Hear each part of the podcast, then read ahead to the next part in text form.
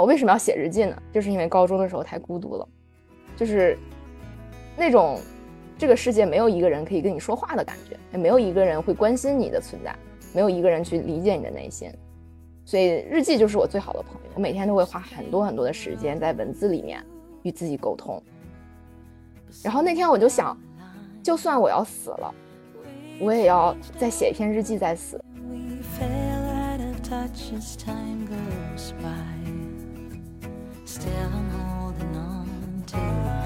那样就在自由舞动的我就很美，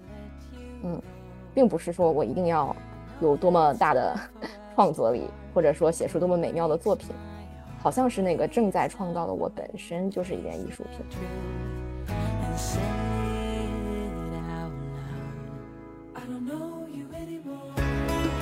那些历史上最伟大的小说，拿到诺贝尔文学奖的小说，他对于他人内心感受的体验是非常幽微的。他可以写出别人心里都没有意识到存在的事情。他不仅了解自己，他了解整个人性。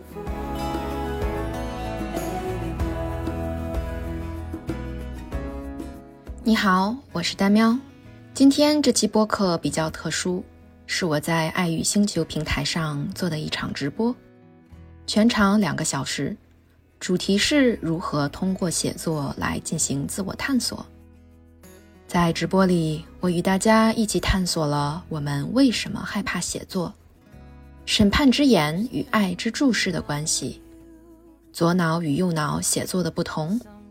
还有我自己从写作中收获力量的生命故事。直播里有一个冥想练习和一个右脑写作练习。如果你想一起参与玩玩，也可以准备好适合冥想和写作的环境。祝收听愉快，有所收获。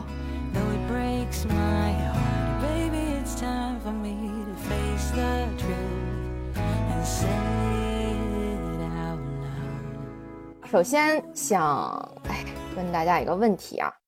我们为什么害怕写作？就是有没有大家有没有人在嗯听到写作这个词的时候会有一点害怕？有没有？如果有的话，可以给我打个一。就是因为当我在准备这一期的时候，我其实有在我们那个直播快闪群里面问大家，嗯，你们最想听到什么？然后包括在我们的社群，其实一开始做写作工作坊的时候，我就问过大家，你们对写作最大的困惑是什么？很多人说 就是害怕，不知道怎么写，感觉写不出来。嗯，所以当你当大家在害怕写作的时候，你们害怕的是什么？嗯。你们的心里的感受，或者说头脑里的念头是什么？可以在可以在公屏上打出来，我们一起看一看。不知道写什么，头脑空白，害怕写的不够好。嗯，梵天说，还有其他的吗？还有什么声音？Miki 说没有办法用文字表达自己的感受，怕被评判，写的没有逻辑。嗯，WH 说不害怕，但就是写不出来。，Jessie 说太麻烦了，干脆就不动笔了。时候说写不好。啊，豌豆说写不好，写东西费力。啊，艾菲说坐不住。嗯，还有说被误解，不知道写什么，害怕说被无聊、幼稚。嗯，他面对那个写不好的自己，哇，我不知道大家看到有这么多小伙伴跟你一样，在要写作的时候有这么多的苦恼，有这么多的害怕、恐惧、评判，大家有没有已经感受到有一点？哎，其实我们是一样的，就是写作这件事情，它是会。带着一点点压力的，嗯，这个非常正常。然后接下来想跟大家介绍这个啊，这个是我我写的，大概我能想到的，啊，也是我自己头脑里面出现过的。当我想到写作有点害怕的时候，会脑子里面会出现的声音啊，我写的不好，我写的东西没有价值，没有人喜欢看我的文字，还有我不知道要表达什么。嗯，我想跟大家分享的是，我作为一个。写了很多很多年文字的人，嗯，我我不敢说我是什么文字工作者啊，差的太远了啊，我就是一个普很普通的，就是写公众号的写自媒体的人，但是我很喜欢写作，所以我写的这个量是很大的，嗯，即使是像我这样一个已经在过去七八年写了很多很多东西的人，这些声音还是在每一次我打开一个文档要写些什么东西的时候会出现在我的脑海里，就是这种。对自我的评判和对于要写作、要创作的一种恐惧，它就像是根深蒂固的长在我的身体里一样。它有点像是对于表达这件事情本身的恐惧，所以我非常能够共情大家刚才跟我分享的所有你们跟写作有关的恐惧，它非常的正常。那为什么我们在想到写作的时候会有会有这些想法，会有这些念头和恐惧呢？是这个东西，我管它叫做审判之眼。什么是审判之眼呢？就是当我们在表达的时候，好像总是有一只眼睛，它看着你，它就在想：哎，你的表达有没有到位？你的表达是不是对的？你写的东西是不是有价值的？这个审判之眼可以说是，啊，我觉得应试教育的毒害占了很大的一部分啊。我们在初中、高中写作文的时候，真的就是。啊，老师永远都是说你这个作文不好，词不达意，不及格。你写的什么东西？大家能共情吗？是觉得是不是应试教育带来了这种审判之眼？嗯，然后这种审判之眼，它即使曾经存在过我们的生命里，因为其实现在我们写东西已经没有老师在给你打分了，但是因为曾经的我们，尤其是在青春期的时候，就是当那种心理还非常敏感的时候。你在写作的时候得到过这种审判，所以那种被审判的恐惧、被审判的感受，可以说它会一直一直出现在我们的生命里。因为这种审视和评判其实已经有点被我们自己内化了。就是当在后来的人生里，我们一提起笔或者一打开一个文档想要写东西的时候，曾经被审判的那种感觉就会出来。而且我自己作为一个。公众号的写作者啊，这个审判之言很多时候也来自于一些陌生的读者，嗯，比如说就是会有你写些东西，有的人会对你的文字发表各种各样的评判，嗯，然后以及有的时候我自己会内化这个审判之言，就是我写了一个东西之后，我会去想，今这一篇的阅读量怎么样，有多少人转发，有多少人点赞，我这篇文章是不是一个啊阅读量能够破万的文章？就是这个审判之言已经因为。我们从小到大经历的一些外部环境的审判，开始变成了内心自己对自己写作的一种评判和期待。所以，就是这个东西，就是这个审判之眼，在让我们没有办法去写作。就是大家刚刚描述的所有的，不知道自己写什么，不知道有没有我写东西有没有价值。其实，不知道我写的东西有没有价值，这个是很明显的跟审判之眼相连接的一个信念。但很多时候，只是说我不知道写什么。其实，其实这也是审判之眼的恐惧，只是可能你没有更清晰的想到，我不知道要写什么，是因为我不敢写，是因为我不确定我有什么可以写的，我不确定有什么东西是有价值的，或者说也有刚刚也有也有小伙伴说，我在写东西的时候，我不知道要怎么用语言表达我的感受，其实这也有审判之眼的作用，因为当我们自然而然的表达一个东西的时候。啊，一会儿后面给大家介绍到右脑写作和共写营里面的一些设置，大家会，嗯，可能会能 get 到，就是这种，当你发自内心的用感受出发来去表达你你的心真正想要诉说的东西的时候，是不会找不到词汇的，就是会有一种洪荒之力把你的这种文字和语言都拖住。但是如果你坐在那儿，你想，我有个东西，我不知道要怎么写，有的时候其实也是这个审判之眼在跟你说。你一定要找到一个最合适的词汇来描述你脑子里面想的东西。你要找到那个词，它其实也是审判之眼的一种作用力。那怎么才能够嗯不让这个审判之眼影响我们呢？就是这个东西，我管它叫爱之注视。嗯，什么叫爱之注视呢？就是。可以先给大家啊讲我在我们这一次共写营的时候看到的一个小伙伴分享的一个小故事，其实是他在第一天回到童年的那个冥想里面写的。大意就是说他在冥想的时候看到了，嗯，他在童年的时候爸爸妈妈都围着他，然后是他过生日，他在唱生日歌，他是那么大胆的，呃，肆无忌惮的，毫无恐惧的，就是那样松弛而放松的。嗯，来唱生日歌。他发现，他作为那个小朋友，他没有一丝一毫的恐惧。对于啊，我唱这个歌，大家会不会觉得我很傻呀？完全没有，他就是那样自由的在表达。那为什么呢？是因为当他作为一个小朋友的时候，周围围着他的一圈大人，带着爱之注视去看他。什么叫爱之注视呢？就是。当这个眼睛照在表达者的身上的时候，他对表达者表达出来的东西没有任何期待，只要这个表达者肯表达，只要这个人他在发出声音，他发出任何声音，那个都是全天下最美的声音。大家有没有有没有有没有过这种爱之注视的例子？可能是你作为啊给出爱之注视的人，比如说你可能看着你的伴侣在唱歌，嗯，今天我刚跟小龟在那个札幌唱了 KTV。我在听他唱歌的时候，我自己心里是有这种感受的，就是我觉得不管他唱的好不好听，他是我我老公在唱歌，这种感觉就是很好，就是看到这个人在表达的样子，爱之注视，嗯，那对于创作者来说，怎么才能够让自己敢于去表达呢？其实就是感受到这个爱之注视的眼光，就是当你不是想着一个审判之眼，这个审判之眼看着你是写的好还是不好，而是一个爱之注视。你能感受到一些目光，一种一种关注，这个关注只是关注你这个人在进行创造这件事情本身，这个就能带来非常多的去勇敢表达的力量。然后再给大家讲一个故事啊，是我们星球主理人乐之也是在冥想的时候看到的一个画面，嗯，我会征求过乐之的同意，谢谢乐乐允许我讲这个故事，也是这个故事给了我。哦，原来表达的核心或者展示自己的核心是在于审判之眼和爱之注视这两个力量的区别。他给我讲的这个故事是我们去年八月份在啊加州的 Vipassana 十日内观营，他在十日内观里面静坐，然后在有一次静坐的时候，他脑海里面忽然很随机的出现一个画面，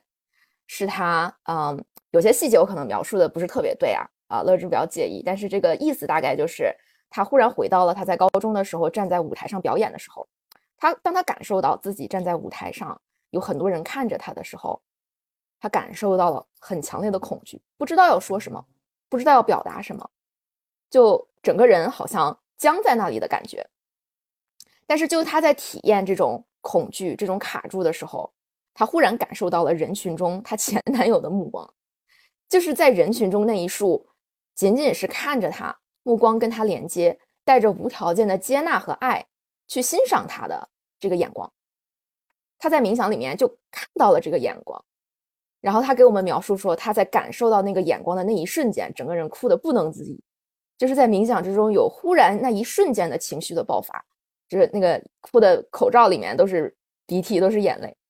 其实，其实那个故事给我的印象特别深刻，因为他在给我讲述的时候，我感受到了那股爱之注视的力量。就是当你整个人是卡住的，你不知道要说什么的时候，你感受到了有一个人是无条件的接纳接纳你，有一个人是有一个人是无条件的等着你去发出声音，去做出表达，是这种感受。所以，如果你能够找到这种爱之注视的目光，那所有的关于表达跟表达有关的恐惧都会消失，在那一瞬间会消失的干干净净。嗯，但是这种。爱之注视在生活中不是特别常见，比如说，嗯，很多人啊会在公众号上问我，然后之前我们在直播快闪群里也收集了一些问题，大家会说，我想要写长文，但我不知道从何写起，啊，一想到要坐下来写就很烦。但是大家在进行，哎，我要写长文的时候，其实你能想到有一个爱之注视的目光吗？比如这个文字写出来是给谁看的呢？嗯，在现在这个社交媒体的时代啊，就算是我们有自己的公众号，有自己的嗯一个小小的进行表达的平台，可能它是微博也好，可能它是啊你的公众号也好，你写在上面，你有点像是把自己扔到了一个公开的环境里，在这个公开的环境里，你只能想象到审判之眼，因为你所有会看你文字的人都是一个一个的面目模糊的人。所以，如果没有这样一个爱之注视，就是有一个人看着你说：“哎，你要不要写一下你的故事？你想写什么？我来，我我我愿意看，我愿意看你写的东西。”如果没有这样的一个爱之注视，是很难找找找到这种原生的动力去写出这么长的东西的。那怎么获得这个这种爱之注视呢？在生活里面，其实有很简单的，比如说你可以跟朋友一起写作，你可以跟你可以跟你的伴侣一起，你可以比如说有的时候我会跟小乌龟。啊，可能很很多年之前啊，最近这最近几年可能不太会了。我会跟他沟通，我说我最近想写一个什么东西，然后他会对我的这个想法和我的这个主题表达出非常强烈的兴趣。他会说这个东西有意思，你赶紧写，我想看，我想知道你是怎么写这件事儿的。那这个东西对我来说就是爱之注视，就是有一个我爱的人，他在等着看我写的东西。那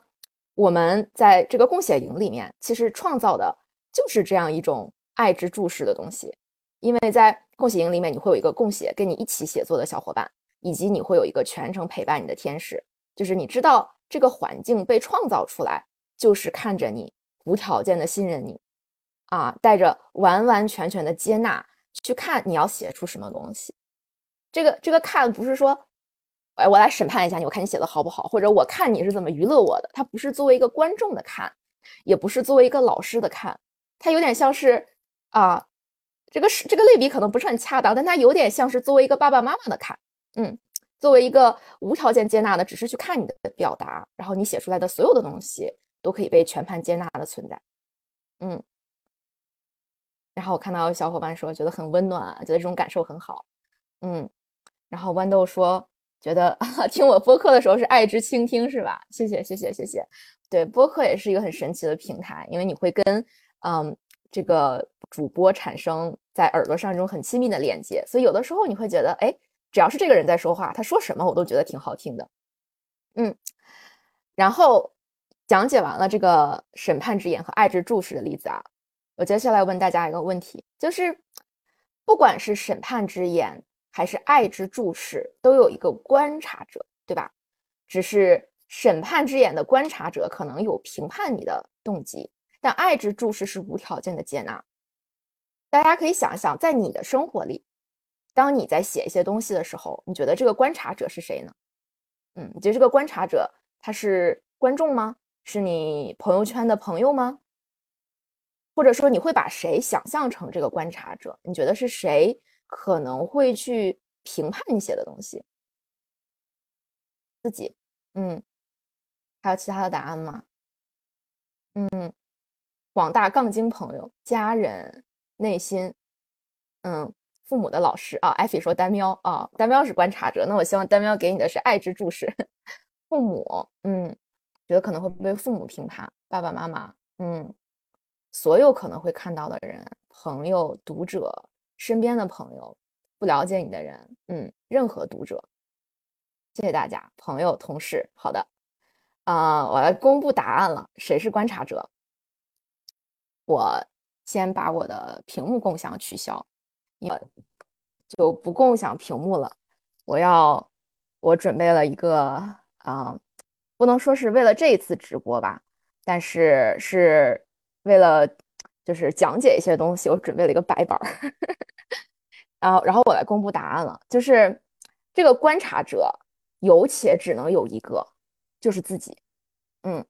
没有这个世界上没有任何人是你的观察者，只有你自己是你自己的观察者。为什么这么说呢？啊，是这样的，大家可以想象，这有一个圆，等一下，我先画好了再给你们看，画的画的画的不是很齐。所以画一个大圆，画一个小圆，大概是这样的。就是这两个圆里面的圆是你内心的自己，你真正的自己。你可以把它理解为你的本性，一个不动的东西，一个恒定的东西。这个东西在每个人的身体里面都存在，它就是你跟你最真实、最深刻的本性的一种连接。但是还有外面的一个你，这个是别人看到的你。这个的你是上下浮动的，因为有的时候别人看到的你就是一个往上的你，就是一个很好的你，但有的时候别人看到的你可能是一个往下的你，对吧？因为别人对你的评价有的时候好，有的时候不好，有的时候比如说你考班级第一了啊，上面这个你他就特别大，但有的时候你要这一件事情做错了，你觉得所有的人都看着你，觉得哎呀你我怎么我怎么这么糟糕，然后这个你就变得很小。其实我们平时大部分人啊。你只是去感知外面的这个你，然后外面的这个你是由于各种各样的外在的评价啊，是根据外在的评价来起起伏伏的，很很少有人去感知这个内在的你。所以为什么说自己是唯一的观察者？因为不管外面的人给你什么样的评价，是你自己选择将你观察自己的目光放在外面的这一层，还是里面的这一层，决定了。你是如何看待自己的？如果你把你的目光放在外面的这一层，你就会发现外面的这个圈越来越大，越来越大，越来越大，然后里面这个圈，这个真正的你这个圈，可能就变得这么小，它就被压缩了。你能感知到的就是外面这些起起伏伏的变化，对吧？当你得到了一些外界的啊正向的评判，你就觉得外面这个自己很大；但评判不好的时候，你就觉得你就觉得自己很小。有人说可能在哪篇文章里提到过这个，我觉得我应该是在所有的文章里都提到过这个，因为这个东西是人类所有痛苦的来源，就是你是怎么看待自己的。嗯，如果你关注的是外面的那个起起伏伏的自己，你玩的就是有限游戏嘛？因为有限游戏就是你去追求一个嗯赢得游戏的结果，你想要作为一个赢家，所以你有玩有限游戏的人，你时时刻刻在去想什么是那个标准。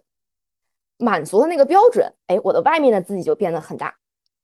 如果我不满足这个标准，我就变得很小，哎，我要冲回去。但是如果你是在一个有限的游戏中啊，就是你永远会在各种各样的事情里面去寻找那个你能够满足的标准，所以你对自己的评价永远是不稳定的，因为你不可能赢得所有的有限游戏。有限游戏这个东西的定义就是有人赢，有人输。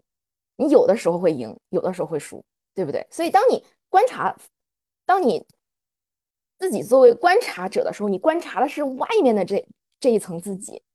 那你永远就是起伏起伏，你写不下来，你也没有办法写东西，没有办法创作。因为当你对自己的评价很低的时候，你自己给自己打上了审判之眼的时候，你是没有办法进行表达和创作的。那共写营的设置呢，以及我们想要。带大家去体验的呢，就是这个内在的自己，对，最终想要达到的一个状态啊，是你可以，当你，是你可以当你向内观察自己的时候，你感知到的是这个内在的自己，然后这个内在的自己会，而且这个内在的自己会不断的扩大，就是当你把眼睛放在这个很稳定的内在的自己的时候，它慢慢的会变得扩大，它不再是很小的一层。它会变得更大，会变得更大。它大到外面对你的所有的评价没有办法再影响你内在的自己的这个稳定性。嗯，因为很多时候，其实为什么外在自己会是起起伏伏的？因为其实别人看你是带着他们自己的滤镜的，就是每个人他都有一个，他都有这么一个二元结构，他有一个内在的自己，他有一个外在的自己。然后他外在的自己是起起伏伏的。他如果外在的，比如说这个人，他如果今天对自己评价比较低，那他就很容易对所有的人评价都很低。如果他在心里憎恨自己，他就憎恨整个世界。大家能理解我在说什么吗？就是这种我们看待这个世界以及看待别人，都是带着自己内心的滤镜的。所以当一个人评价你，觉得你不好，你是一个输家，你是一个不行的人。其实是他在心里先评价了自己，他先认同了这一套评价体系，然后他反过来去评价你，嗯，大家可以理解是吧？所以，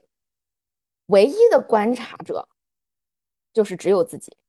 那我们把这个话题啊，从这个很大的什么是有限游戏、无限游戏，什么是内在自己、外在自己收回来，到创作力这件事情。所以，获得创作力和敢于去写作的关键是什么？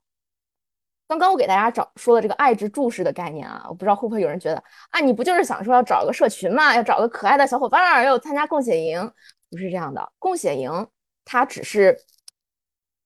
它只是内在观察者的一个代替，它甚至不可能永远的代替，它只是帮助你在这个环境下稍微跟自己内在的观察者建立一点连接，而且有可能你来了也没有办法建立连接。嗯，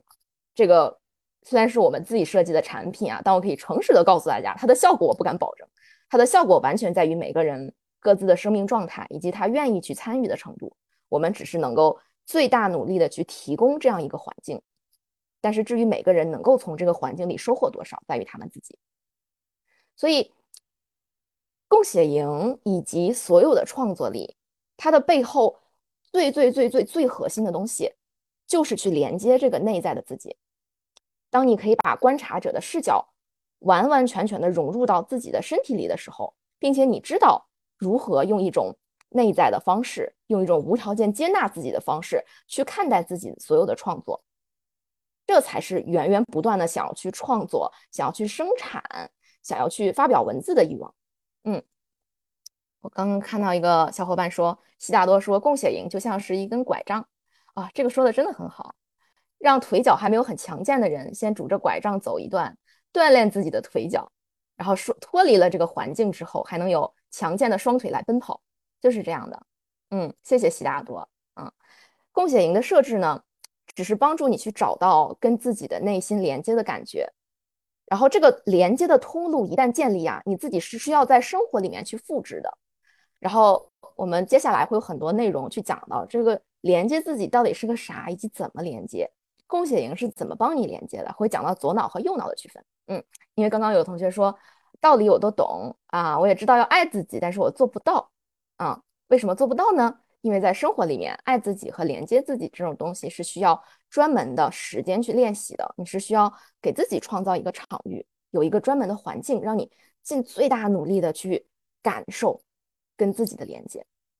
然后接下来我们就有一个感受跟自己连接的机会。我会给大家，嗯，准我给大家准备了一个小小的您，大概有五分钟的时间，嗯。我我管它叫做重建观察者冥想，大家可以嗯戴耳机或者就公放，坐着也行，躺着也行，嗯，就听一下这个冥想，不需要做任何准备。然后这个冥想结束了，也不用写东西，就很放松的听一下就行。然后听完了之后，可以来这里分享一下你的感受，嗯。那我现在开始放了，如果有听不到的呢，可以在聊天框里回复我。然后大家现在就可以找个地方坐下来，然后闭上眼睛，找个舒适的姿势。嗯，如果听到了就不用回我啊，听不到再回我。好的，我现在开始放了。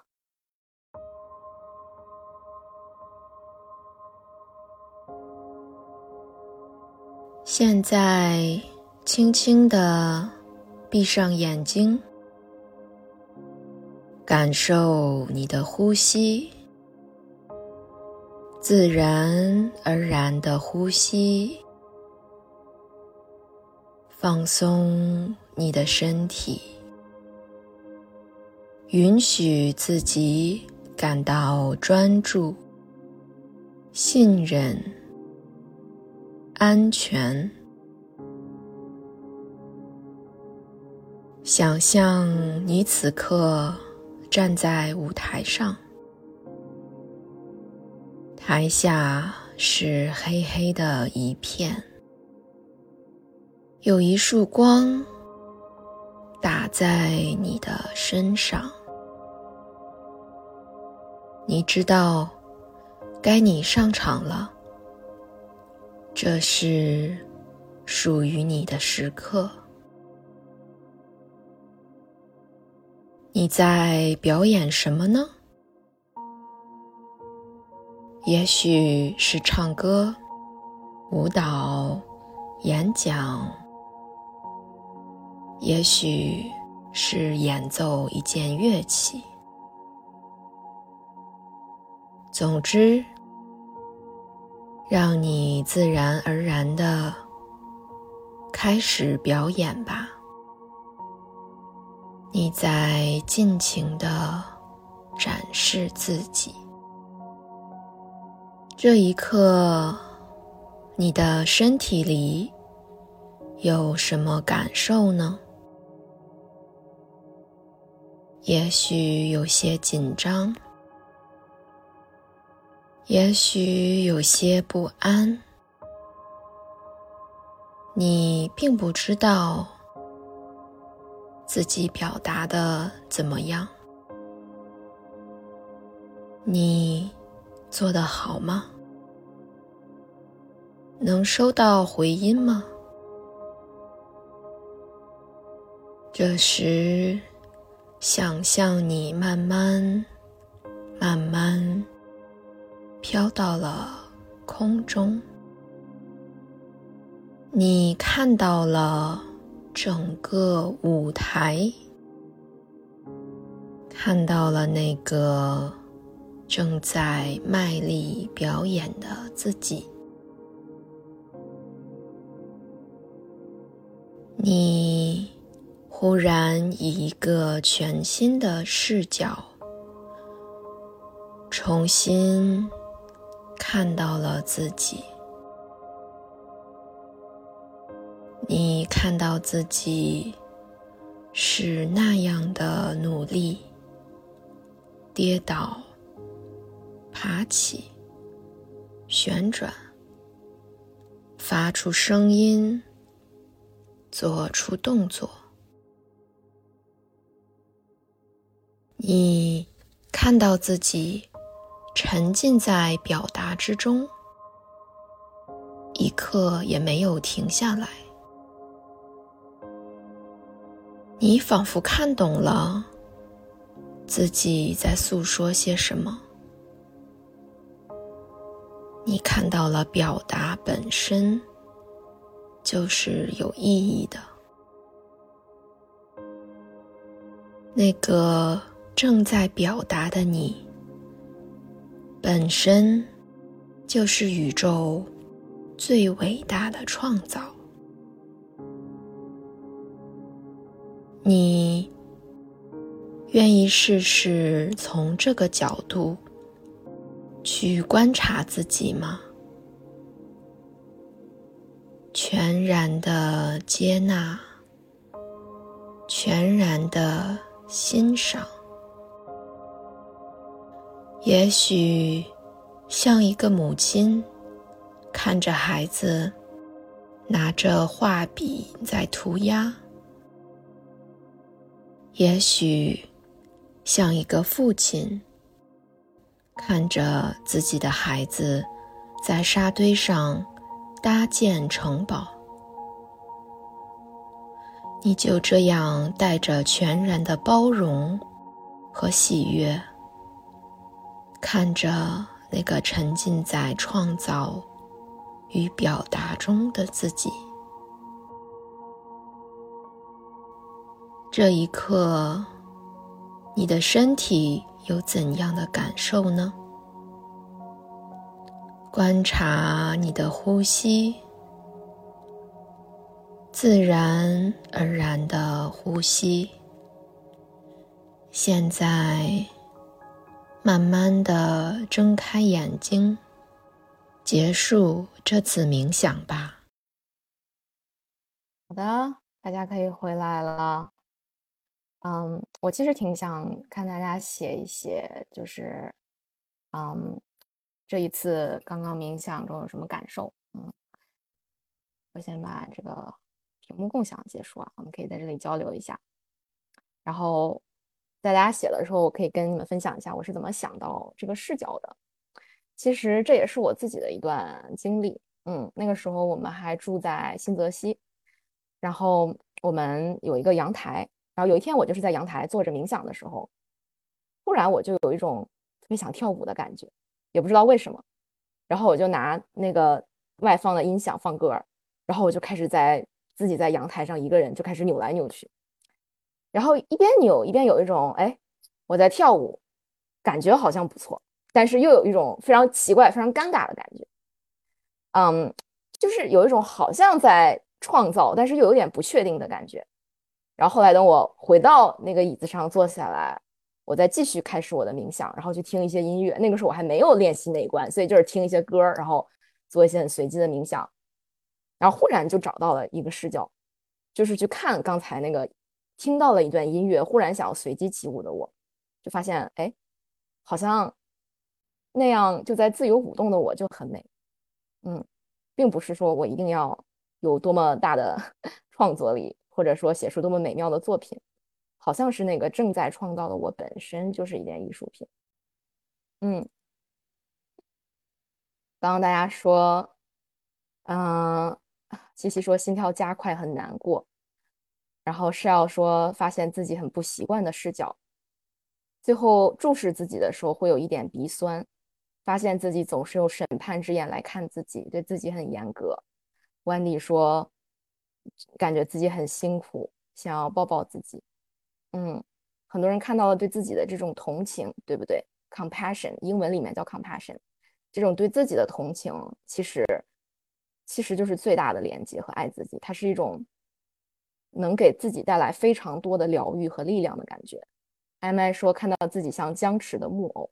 嗯，其实下一个问题是，我想问你，你觉得看到自己像僵持的木偶，你有什么样的感受呢？你看到这个木偶，它会给你什么样的感觉呢？然后也有人觉得没办法进入状态，嗯，很正常啊。你看你在在一个直播的环境里，可能你不是一个准备好冥想的环境里，再加上，呃，在听这个冥想之前，我还在这说话，对吧？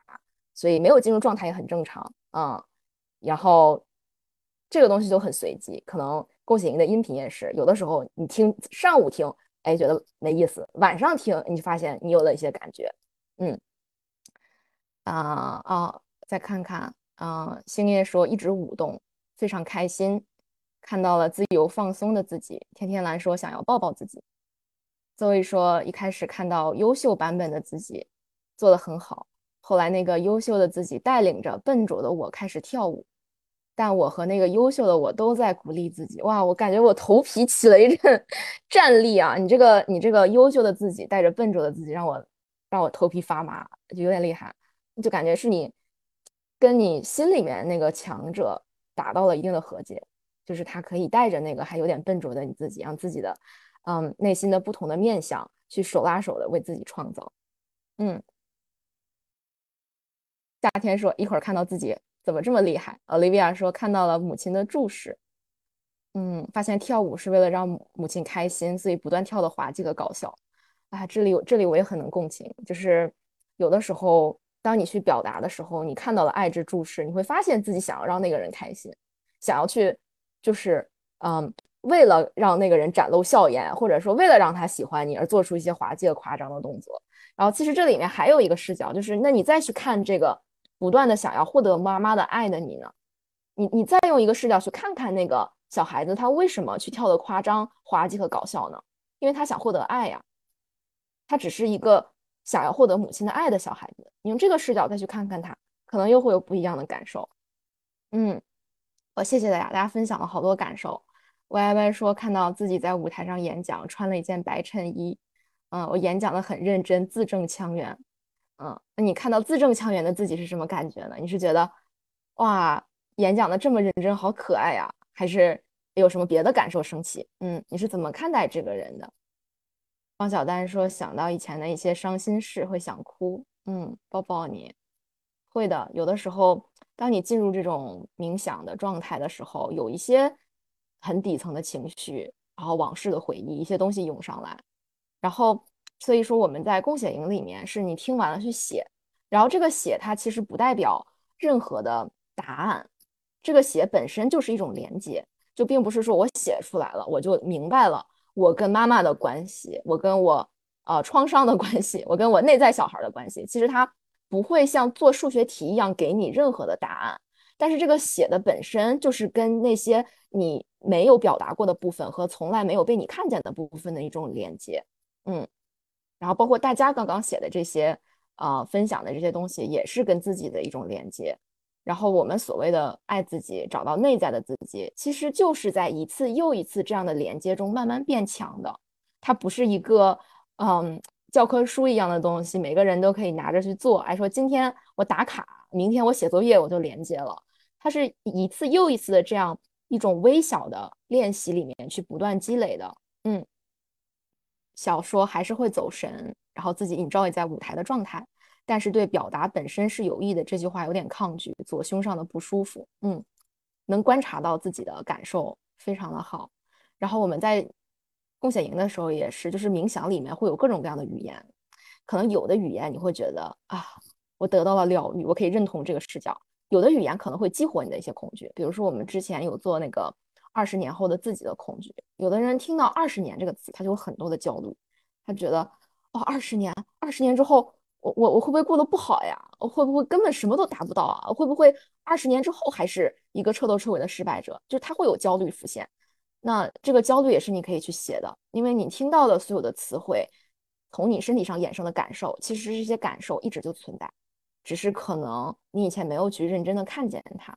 但是看见本身就是疗愈。看见本身就是连接，就是不管你在冥想里面浮现出什么东西，是难受也好，啊，恐惧也好，焦虑也好，你去把它写出来，表达出来，去如实的看见它，接纳你当下产生的所有深层次的情绪，这个东西就是在就是在连接。嗯，哦，大家刷的太多了，我我我快速的看一看啊。嗯，全玉鱼说进入一个全新的视角看自己就很新奇，看到自己有在紧张的表演，也有在努力完成表演，就觉得其实不该带有评判的视角看自己。嗯，对，其实就是其实就是这样的，就是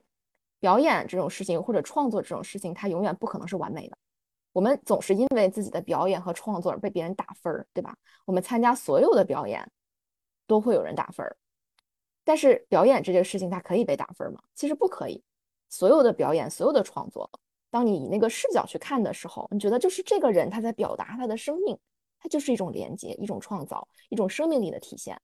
是不应该去评判自己的，也没有必要去评判自己，对不对？嗯。夏雨墨说：“哎，我我我我都往后看一看吧，这个有点多。”嗯，看到台下一片掌声。看到小时候妈妈让我上跳舞班，但是总是被妈妈评价说跳舞太难看了，别跳了。嗯，抱抱 C C 陈燕。嗯，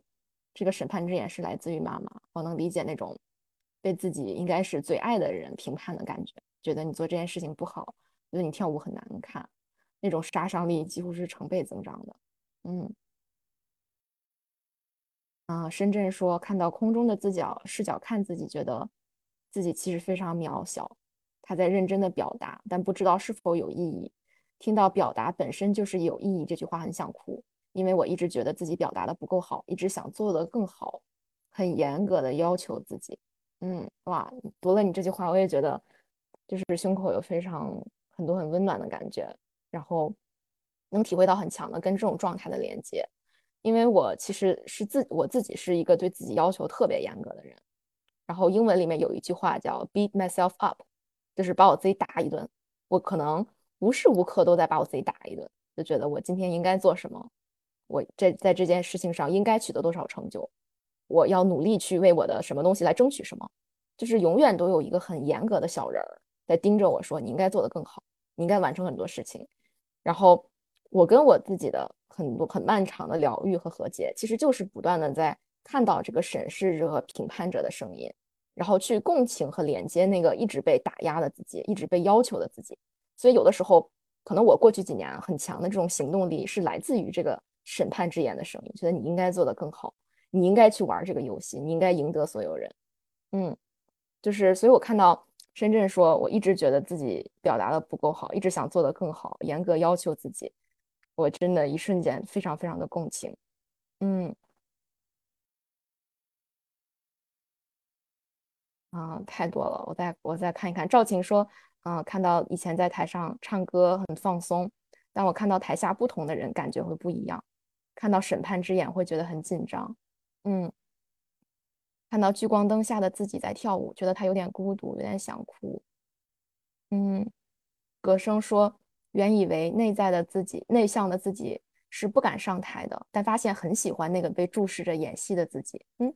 这也是很神奇的一种视角。发现打破对自己的一些刻板印象，发现自己在表演的时候是很美的。你是可以站在一个内在的观察者的视角去欣赏自己的。嗯，汤圆说：“我算是不害怕在公共场合发言的人，但这次看到过去分为向前冲的自己和向后拖的自己，每一次都是向前冲的自己被一股外界的力量强推上去，然后向前冲的自己获得了正向的反馈。”但是这种外界给予的自信像空中的泡沫，很脆弱。嗯，然后大家说，然后张嘉佳律师说，一直往前跑，可是总跑得不够快。嗯，阿怪说，这样看审判之眼也不是毫无用处，如果能控制它出现的场景就很好。呃，其实这个我是不认同的。嗯，对，那个现在稍微从这个跟大家连接和感知的这个状态里走出来啊，回到这个讲课的模式，就是。审判之眼，它的确是会给你带来行动力，会让你去前进。但是这个东西它是恐惧驱动的，就好像你看见了老虎，你跑得很快，但是它不是一个在日常生活里面你想要去持续拥有的状态。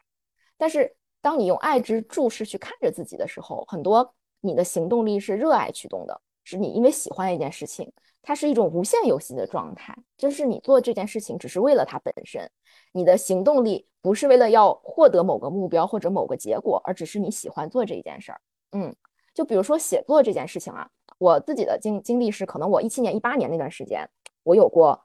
可以说是创作力爆棚的一段时间，那段时间也是公众号的阅读量非常非常高，因为那个时候没有什么短视频这些东西，所以大家都在看公众号。然后我一七年、一八年的时候就更新的也很多，然后每次更新非常长，可能有的时候一篇更新就五六万的阅读量。然后那个时候还追一些热点啊什么的，然后有的时候十万加，是不是看起来好像很好，对吧？我写了很多东西，有很多人看，有很多人关注我，但是我很多年之后才意识到，那段经历对我自身的连接和感知来说是有毒的，有很大的毒药。因为我写作的驱动力在于获得别人的关注和赞赏，嗯。就是有没有热爱有，但是有也有很大的一部分是这种恐惧，这种恐惧就是我不够好的恐惧，是我想要被更多的人看到才能证明我是个优秀的人的这种恐惧。然后包括有的时候追热点，那这篇文章可能有十十几万个人看，那那那又怎么样呢？就是我当时可能会因为有很多人看我的文章，而在嗯嗯嗯可能几个月的时间里，觉得哎自我感觉良好。但是这种自我感觉良好，它是不可持续的，因为它反而增加了我的内心对于外界评价的依赖，它让我更加的去想要，哎，那我还要写点什么？我我还要去做点什么？这个社会还喜欢看什么？我还要去往自己的身上贴哪些标签？就是刚刚给大家画的这个外面的自己和里面的自己，当你在恐惧驱动下得到的外界的评价和关注越多，你就越容易把你的关注点放到外面这个自己。但是如果你放到外面这个自己的话，它永远是浮动的。即使你因为短暂的行动力和因为审判之眼而做出了一些符合审判标准的举动，但是因为这个东西它是不它是不稳定的，它是在变化的，所以你永远会在下一次跌落痛苦之中。包括我自己个人的公共表达也经历过一八年、一九年的那样一段断崖式下跌的滑铁卢时期，就是我自己在公共公共的平台上说了一些，嗯。我现在想起来非常后悔的话，就是非常的无知，非常的狂妄，啊，然后在那之后，经过经过了这个世界非常不好的反馈，然后也对自己的自我的评价降到了极低的地位。就是当你去依赖外界的评价的时候，在我这里啊，我的这个坑就是变得无知和狂妄，因为我以为自己无所不能，我以为我说的话都会有人听，所以这种无知和狂妄给了我应得的教训，也让我知道，哦，原来创作这件事情，表达这件事情，它的驱动力一定要很纯洁。如果我的创作和表达有一丝一毫的是想要获得外界的注意力，是想要让更多的人看到我，那我迟早有一天会因为这颗不纯洁的心而自己付出代价。所以，当我发现创作仅仅是应该感知到了里面的这个东西，感知到了这个最真实的自己，他想要说些什么，他想为自己的心表达什么。当用这种热爱的方式来驱动创造和写作的时候。你能收获的才是真正与自己的连接，嗯。然后沙一墨说，一种是被迫行动换取奖赏 （PUA 成瘾），一种是源自内驱力，是强大内心和自尊自爱的体验。说的真好，给你点赞。嗯，成就成为了包袱。嗯，因为内心不够真正的自信，才向外求索。还还有人问怎么找到热爱的事情？找到热爱的事情就有点跑题了，但是呢。想找到内心热爱的事情的前提，是不是你想连接自己的内心？如果我们平时生活里的习惯的模式都是跟随这些外界的标准来去决定自己的行为，那你都没有连接到自己的心，你根本就不知道自己是谁，你也不知道自己喜欢什么。所以，找到热爱的事情这个东西的关键不在于找事儿，不在于我去尝试一万件事情，然后我知道我喜欢什么，而是在于找自己呀。你要先找到自己。然后你在生活里面，你就会发现你热爱什么。你热爱的事情，它一定不在天涯海角，它一定就在你每一天的生活里。但是你看不到它，因为你连接不到自己，因为你找不到自己的心。嗯，然后啊，说到这里，嗯，我们就先这个回到 回到这个这个写作的话题上啊。我知道大家很想爱啊、连接啊、找到自己啊这些事情。嗯嗯啊。这个其实是我准备的一个小小的内容，但是现在想想也有一些可有可无。我确认一下，我现在的视图是一个等我把这个 PPT 放回去，是一个一大一小的视图。哎，焦点模式下无法切换为自定义布局。哎，如果我现在共享屏幕的话，你们能看见我吗？哦，好的，好的，好的，可以了。我被我的焦点被取消了，所以现在是布局零一，嗯，看不见。好的，我想给大家改成这个，就是当我共享 PPT 的时候，你们可以在旁边看到我的这个布局。好的，开始了。然后稍微回到这个，拉回到这个贡献营和创作的主题啊，呃，快速的讲一下这张 PPT 啊，其实这个跟。嗯，自我连接和找到热爱没有太大的关系，但是我我这是我非常感兴趣的一个话题，就是伟大的作品是如何产生的。那我不知道大家会不会有一个困惑啊，就是说如果创作力的本质就是连接自己，就是我手写我心，就是我说我自己想要的东西，那我说的别人看不懂怎么办？那如果我说的全都是没有意义的这种梦言梦语，一些痴人呓语，对吧？我怎么去写出优秀的作品呢？就像很多人。在啊，我们这个直播快闪群之前收集问题的时候，有人问，我就想写工作汇报，我就想写长文，我就想去创作出好的作作品，那我光连接自己也不行呀。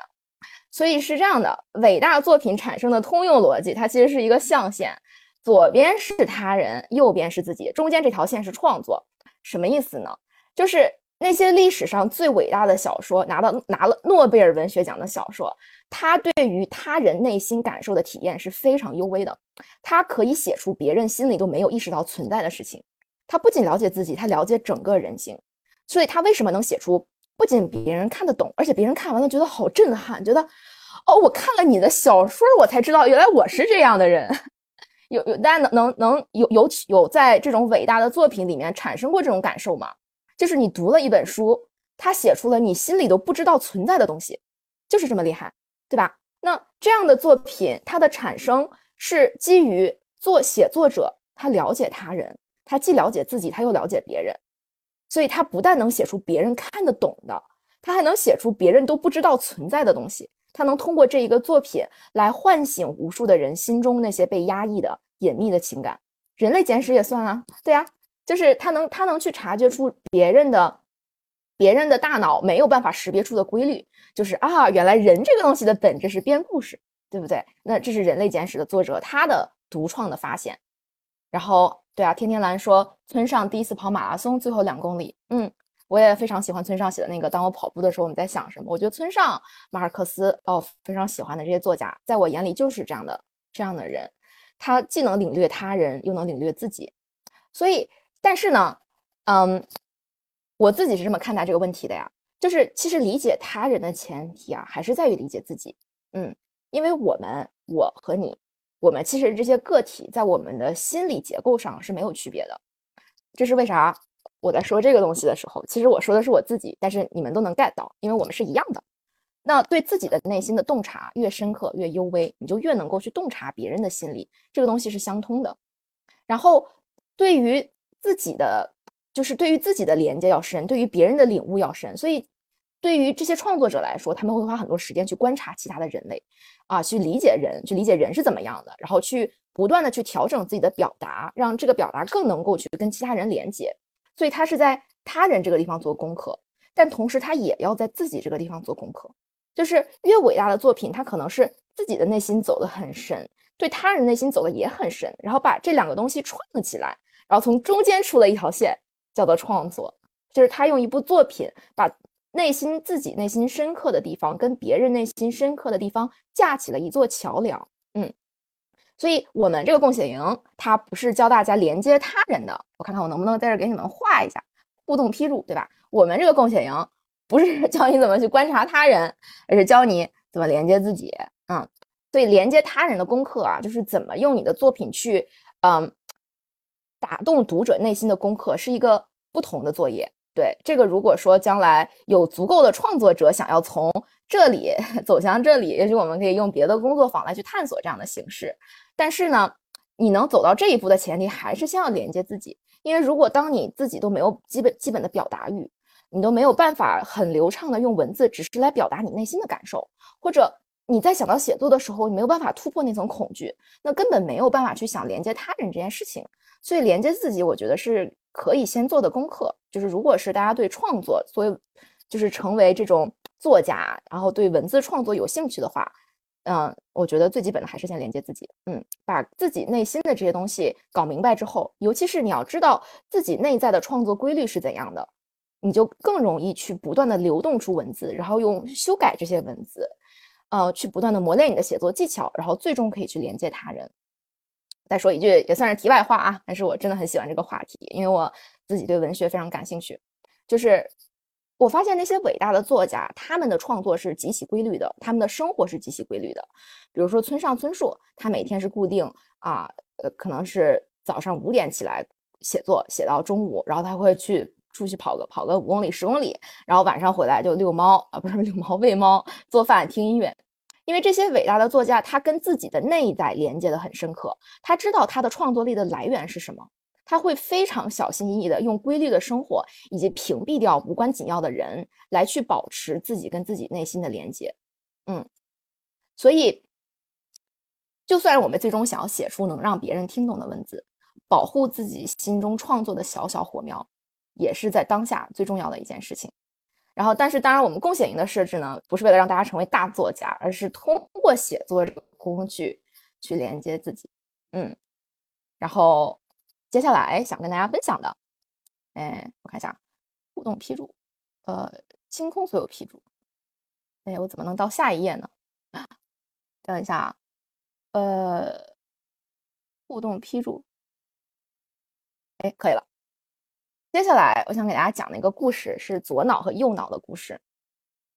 这个故事呢，我之前在微博上有分享过，但是我非常想用亲口讲述的方式跟大家再再讲一遍。就是它既涉及了自我连接这件事情的原理，也涉及了我们共享我们整个共享营的设置，其实跟我被这个 TED 演讲的影响有非常非常大的关联。这个演讲的名字叫 My Stroke of Insight，也就是 stroke 是中风的意思，insight 是洞见。他的意思是中风带给我的领悟。然后他的演讲者叫 Jill Bolt Taylor，就是这个阿姨。她在2008年在 TED 做的这个演讲，然后她在 TED 的官网上有2800万的观看，是 TED 历史上观看人数高居榜首的一个视频。然后她后来。根据这个他中风的故事写了这本书，这本书成为了《纽约时报》的畅销书。所以他讲了一个什么样的故事呢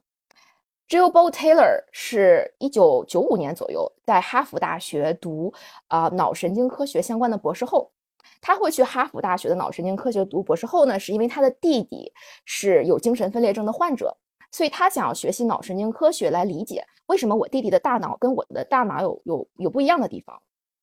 就在他在哈佛，就是美国的波士顿读博后的期间，他自己中风了一次，所以他作为脑神经科学家，亲临前线去体验了大脑不同分区所带来的震撼的体验。那是一九九五年十二月十号的一个早上啊，居然还记得这个日子。他有一天早上起来的时候，觉得自己的左眼后面有一块疼痛，这个疼痛就有点像你吃了一口冰淇淋，然后脑袋后面特别疼的那个感觉。他一开始没当回事儿。但是他发现，在接下来的四个小时内，他逐渐丧失了语言功能，他没有办法与人交流，没有办法去听懂外面的声音，他没有办法去理解自己跟外界的界限，他就眼睁睁地看着自己一点一点地变成了一个婴儿，他像一个婴儿生活在一个四十多岁的女人的身体里，因为人类的左脑和右脑是完全分开的。他在这个演讲里面现场拿出了一个人类大脑的模型，就是大家可以看到是屏幕右下方的这个大脑。人类的左脑和右脑，如果你去看那个视频的话，就是是这样的，然后中间是完全分开的，中间可能有一些神经通路相连啊。但左脑和右脑他们是不同的人格，他们的主管的分区和功能不一样，他们是完全不同的两套系统。左脑呢，它是永远活在过去和未来的，它是线性的。它是符合逻辑的，它是处理语言的，因为语言这件事情就是跟时间紧密相关的嘛。你是在讲述过去的事、未来的事，你是需要去跟人进行这样沟通。右脑呢是完完全全活在当下的，所以右脑就是我们在当下这一刻，眼耳鼻舌身意，佛教说的六识产生的所有的这些你的感受、你的知觉，这种庞大的信息，是你右脑在当下这一刻去处理的。然后左脑是把右脑的一些信息过滤掉，帮助你理解这个世界发生了什么。所以左脑擅长做的事情就是给信息进行分类、进行排列，帮你找到事物之事物之间的因果逻辑。也就是左脑定义着我这个东西，左脑是那个不断在说我我我我是谁，我叫什么，我跟这个世界有什么关系。右脑是完完全全的在当下。所以当十二月十号的这天早上，Jill Bolt Taylor 他的左脑中风了之后，他。没有办法理解数字了，他打开书房的书桌，找出一摞名片，想要给他的同事打电话。他发现他没有办法认识数字，他只能一点一点的去根据那个数字的马赛克的形状，然后去摁他手机上的那个数字。他大概花了一个半小时才拨打了一通电话，因为他的左脑的功能逐渐失去，只有在在他那一瞬间的时候，他能够感觉到，哎，哦，我知道这我要拨这个数字，我要拨这个数字。他就像一个就是半痴呆的人一样打了这个电话，然后他的同事跟他打电话那段特别逗，大家如果有空可以自己把这个视频找来看。他他拿起电话，他同事说呜呜呜呜，然后他在那一瞬间意识到，哎，我的左脑失去功能之后，我没有办法理解语言了，我听起来像一条狗一样。然后他张嘴回复他的同事，他一张嘴听见自己的声音也是呜呜呜呜呜。就特别的好笑，他在他在那个视频里面现场讲这个故事的时候，但是高潮来了，就是当他在左脑失去这种对于啊时间啊数字的认知和判断的时候，他的右脑体会到了一种前所未有的与世界的连接和融合。他先是看自己的身体，他发现他的身体跟墙壁是没有什么界限的。他感觉他跟周围的一切融为一体，而且他在那一瞬间体会到了一种像涅槃一样的喜悦和平静，就是只有完完全全的在当下那一刻，三十多年、四十多年的情感包袱丢失了，不用去想我是谁，因为他发现我跟这个世界是没有区别的，是完完全全的融合合一，是一种近似于神性的平静和喜悦。然后他管那个地方叫拉拉 land，就是太美妙了，他不想走出来。然后只有他的左脑不断的上线提醒他说：“哎，这样不行啊，你不能沉浸在拉拉 land 里面。我们有一个问题，你要给救护车打电话。”就是在他左脑的垂死挣扎里，他没有完全进入右脑的那个拉拉 land 的世界。他拨打了救护车的电话，他拨打了同事的电话，同事给他叫了救护车，然后他进了医院。然后他在医院的时候呢，感受到了，就是因为他已经进医院了，他的左脑就说：“OK，那我我关机了。”然后他完全活在他的右脑里面，就感受到了他跟这个世界那种极致的涅槃、极致的喜悦。然后后来医生大概花了一个下午的时间，在他左脑里面取出了一个血块，然后把他这个左脑给救了。于是他醒来，发现自己还活着，他就非常的震惊，他说：“我怎么还活着呢？”我不想活着呀！我已经到了那个完全的喜悦的涅槃的地方，我我为什么还在这个身体里呢？他有一种，有瞬间有一种不接纳。但是接下来，也就是这段演讲最后的结尾，他说：“我忽然意识到了一件事情，就是我回来又回到这个身体里的意义是什么？因为我体验到了涅槃，但我还活着，这就意味着每个人都可以体验到涅槃，就意味着其实我们生活在这个世界上是不必经历那些痛苦的。”我们每个人只要去关注右脑，只要去更多的激活右脑的能量，每个人都可以去连接拉拉 land。这也就是说，为什么我一直跟大家说，真正的自己，你的百分之百的那个本自具足的自己，就是在你的身体，它就在你的右脑里面。嗯，然后因为左脑是负责批判的、审视的啊因果关系的，所以左脑就是那个恐惧嘛。所以他通过脑一个脑神经科学家通过左脑中风明白了哦，原来左脑是储存了我所有恐惧的地方，右脑是我带着我所有的合一与爱的地方。然后他在最后那一瞬间爆发出来的能量非常的感人，因为他我从他身上看到了那种对世界的慈悲和大爱。嗯，我看到了他在演讲的舞台上说哦，那我有了这个体验，我的使命是把这个体验带给整个世界。是让大家都知道，原来有这样一种方式可以回到右脑，可以连接喜悦与平静。然后我给大家截了一段，就是这个视频最后的，嗯，一分钟，就是他是英文的，但是他说的意思就是，我可以把我右脑之中的这种喜悦和平静推广到整个世界。嗯，就是是可以去体会一下他的这个一分钟的话语里面对这个世界的爱和慈悲，去感受一下这个能量。然后这里面会有他对他脸部的一个特写，可以去看看他的那种表情和他眼睛里面泛起来的泪花，我自己觉得非常非常的感人。给大家放一下。But then I realized, but I'm still alive. I'm still alive, and I have found nirvana. And, and if I have found nirvana and I'm still alive, then everyone who is alive can find nirvana. And I pictured a world filled with beautiful, peaceful, compassionate, loving people who knew that they could come to this space at any time and that they could purposely choose to step to the right of their left hemispheres and find this peace. And then I realized what a tremendous gift this experience could be. What, what a stroke of insight this could be to how we live our lives. 好的，这个视频就到这儿了。大家听了这个故事，可以啊、有没有想聊一聊有什么感悟的？我来刚才一直在讲，没有看大家的这个评论框。左脑让我来参加贡献营，希望激活我的右脑。嗯，哦，还有人说要去把左脑切了啊，没必要哈。嗯，对我可以，我可以一边放这张图，一边跟大家聊天，然后大家有啥感悟可以在这里发。嗯，是不是 一定要把左脑切了，才能体会到右脑的能量？嗯，肯定不是，肯肯定不是这样的，不用这样。但是只要你更多的去激活右脑的力量，你就可以在从左脑的那个审判之眼里面稍微的解脱出来一点点，嗯，去感知到，去感知到一点点在当下的那种喜悦。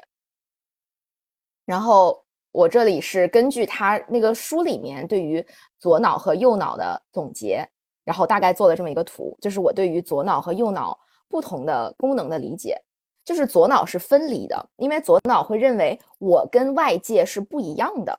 所以他觉得呃我跟外界不一样，所以我要证明我自己，因为我是一个孤独的、恐惧的、脆弱的、渺小的个体。然后右脑是觉得我跟万事万物是没有区别的，我是合一的，我就是你，你就是我。他也有点像是 Joe Bo Taylor 在这个演讲的，嗯，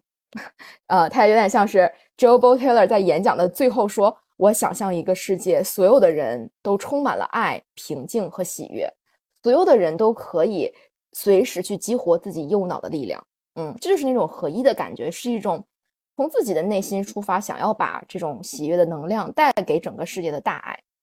然后左脑是永远是在区分过去和未来的，然后右脑就是活在当下的，就是那种，也是那本书说当下的力量，在当下这一刻，你去打开所有的感官，你能够感知到很多很多这个宇宙。宇宙洪流释放给你的信息，然后左脑是负责计算的，所以为什么是左脑是审判之眼呢？因为计算呀，因为你的左脑不断的计算你的这个行为符不符合某种标准，有没有跟刚才给大家讲的那种比较呀、评判啊、有限游戏的概念都都串起来了。就是你的左脑，因为它它是负责处理信息的，所以它永远要去想，哎，那这一刻我的标准是什么？他会抓住一个标准，然后去想我要通过计算来符合我的标准。左脑是说应该应该应该，这是所有左脑在表达的东西。然后右脑是没有应该，它只有感知。也也有一种说法是左脑是你的头脑，右脑是你的心，对吧？你的心是没有好和坏的，你的心会带着嗯，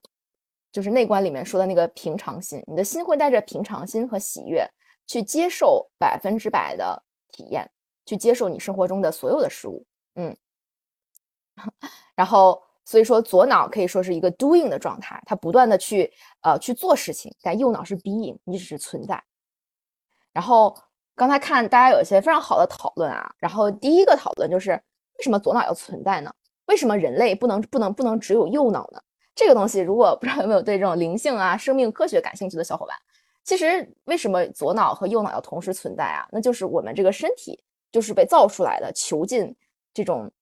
不能说是灵魂啊，但是我能说是更深刻的一种存有的一个一一一个一个监狱，就是可能左脑右脑的这个机制本身就是为了让我们没有办法去感知到自己全部的力量，它就是这样的，人类就是被设计成这个样子的。然后有很多灵性的书籍会去解释有什么各种宇宙维度的空间啊。那所以为什么左脑和右脑是这样的？其实我曾经对这个问题非常的困惑，然后也去寻找了很多答案。我发现没有科学的答案，你只能接受啊，这个就是事实，就是你的左脑和右脑它有不同的区分。你的左脑会批评你，你的右脑是能够帮助你跟外界的融合，感受到这种合一的感觉。还有人说，那我是不是我怎么才能多用右脑呢？是不是我如果我是左撇子，右脑就更好呢？我其实觉得提出这个问题的小伙伴啊，会想，哎，我左撇子，我右脑就更发达。其实这还是左脑在说话呀，因为左脑在计算嘛。左脑说，哎，我计算一下啊，原来右脑发达的人，这个这更更喜悦、更平静是吧？那我用左撇子，所以等于我的右脑更发达。他还是在寻找一个答案，寻找一个 solution，寻找一个解决方法，寻找一个标准答案。所以听了这个故事，如果立刻用非常实际的角度去出发呀，说。啊，我是不是多用左手，我就我的右脑就更发达了？其实其实肯定不是这样的，这是你的左脑在帮助你去筛选刚刚听到的这些信息。你的左脑在想，哎，我听了这些故事，我必须要总结出一个对我来说最有用的思路，怎么才能够让我去发挥我右脑的力量？嗯，所以，呃，不是说你左撇子就就就就更好的。然后怎么去连接你？怎么去连接你的你的右脑呢？其实他在这个书里面，包括我这么多年在进行呃冥想啊内观的一些体验里面，其实有它跟所有我们体验到的东西都是相通的，就是到底怎么去连接你你的右脑。然后我们在社群里面一直会带大家做这种观呼吸的练习啊，因为右脑是完完全全存在于当下的，所以当你在冥想之中，你不去跟着你的左脑去思考。啊，昨天怎么样？今天怎么样？未来怎么样？我当下要做什么？就是你只是去关注此时此刻你的身体正在发生的事情，这就叫观呼吸嘛。因为呼吸，你可以说是一个右脑的现象啊，或者说，因为你身上所有的感知，你的眼耳鼻舌身，你的皮肤上的每一寸感知都是右脑的信息。然后我们在内观里面练的这个身体扫描呢，我我读了这个书之后，我发现啊，原来就是激活右脑的力量，因为我。只有在，嗯，闭上眼睛去感知我身上那些小小的皮肤的时候，是我在让我的右脑的这个力量发挥到最大。因为左脑是感知念头，左脑是你脑子里面不断在说话的那个啊，你要做这个，你要做那个，你要你要记得这件事情。然后右脑是感知，纯粹的感知，嗯，然后右脑就是感知你身上每一寸微小的皮肤。所以观呼吸这个练习。是在日常生活中能做的最稳的回到右脑的练习，就是你的右脑，它根本就不是你想的，哎，我多用我左边的身体就激活右脑了，而是你右脑最大的力量，我觉得是对于身体本身的感知，对于呼吸的感知，就像内观静坐做到最后，会能够察觉到身体里面的特别微小的粒子的震动，你的皮肤表层不再是不再是这种手，而是手变成了很多很多的粒子，就是你能够感受到非常非常小的那种细胞的震动。这就是身体扫描，不断的身体扫描。我现在明白了，哦，原来是用右脑跟身体本身的连接，在进行身体扫描的时候，可以激活我右脑的力量，然后最终可以达到左右脑都很平衡的一个一一个效果。因为我们这个人在世界上总还是习惯去用左脑做事和思考的。然后，嗯，接下来我想给大家分享的就是共写营为什么是一个。激活右脑的，完全是激活右脑的这样一个练习，就是大家可能会问，哎，到底要怎么怎么激活右脑呢？就是生活中的很多很多事情，其实都可以帮助你激活右脑。比如说暂停，就是如果你不是去在忙碌中想着我要做这件事，我要完成那件事，你只是回到当下，在当下这一刻跟你的呼吸连接，跟你的外在连接，这就是跟自己的右脑连接的一种练习。然后整个共写营设置的原理。我就是想要去尽量的发挥右脑的力量，让大家去跟自己的右脑产生连接。就像之前那个小伙伴说的，只是去为大家创造一种尽最大可能能够让你去连接和激活右脑的环境，然后让你能从这个环境里面获得一些跟自己连接的方法呀、技巧啊，和你能够在未来长期使用的东西。在共享营的设置里面呢，就会有这个冥想。其实这个冥想就跟刚刚大家一起尝试的那个。嗯，用观察者的视角来看自己的冥想，就是很相似的。我会给大家每一天的这个主题呢，我都会录制一段音频，然后这个音频其实就是说你现在在哪儿，然后你在你看到了什么，你有什么样的感受，当你跟着这个音频去呼吸、去放松、去思考的时候，就已经不是左脑了，而是右脑在当下的那个力量去调动画面。然后上面上面的这页 PPT 啊，前面我们刚才没有来得及讲最底下这一块儿，但是左脑是通过语言和逻辑来理解世界的，所以左脑是文字，但右脑是画面，就是右脑会直接给你一些画面啊。右脑对这个世界的理解就是一个一个的图形，然后他从这个图形里面能够获得一些来自于潜意识的更深层次的感知。然后在这里，我可以给大家讲一个我自己在冥想的时候的一个故事。嗯，我现在明白了，哦，原来当时可能是右脑一瞬间被激活了。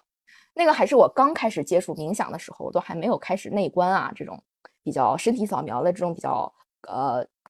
比较严肃的练习。我那个时候就是听听音乐啥的。然后有一天我在听音乐的时候，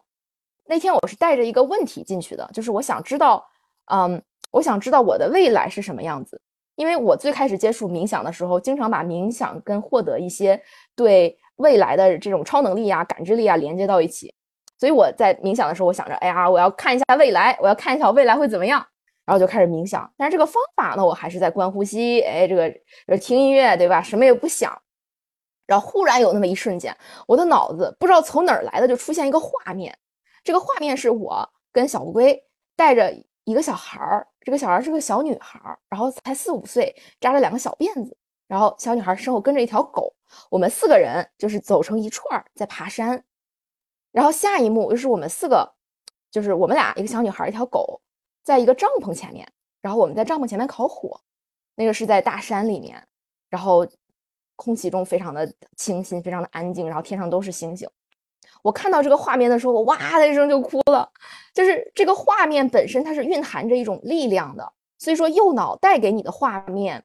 它不仅仅是画面，是这个画面里面是有信息的。这个信息可能是一种平静的和喜悦的感受，是这个信息，是这个这个画面一出来，你就知道这是我要找的东西，这是我渴望的生活，这是我心里面的那些我一直在寻找的力量。嗯。然后之前跟大家分享的我们的星球的另外一个主理人乐之在内观的里面的体验，就是自己在舞台上很害怕，忽然看到了来自前男友的爱之注视，然后那一瞬间感受到了很多很多的爱。其实是我觉得是一样的东西，就是你在冥想的时候，可能就是会蹦出一个画面，然后这个画面就会让你哭得稀里哗啦的。我们这次在嗯共写营的内测里面有很多小伙伴在文字里面我看到了，就是他是。他是出现了那个东西，就是有人写着写着说：“我看到了爸爸，我看到爸爸的那一刻，我的眼泪夺眶而出。”然后还有人写：“我在这个画面里本来没有看到什么，但是忽然我我我我眼前出现了一个画面，是我姥姥，是小的时候我姥姥在给我织毛衣的样子。然后我看到这个画面的时候，眼泪就流下来了。就是很多很多这样的，我们有很多很多的小伙伴在冥想里面去被这样的右脑的画面激活。”然后有非常多的情绪的感知，嗯，我不知道大家会不会想，就是这样的画面有什么用？它对我们的生活有什么样的指引？他是在告诉我我要回家多跟爸妈待在一起吗？还是还是告诉我，哦，我跟小乌龟将来会生一个女孩？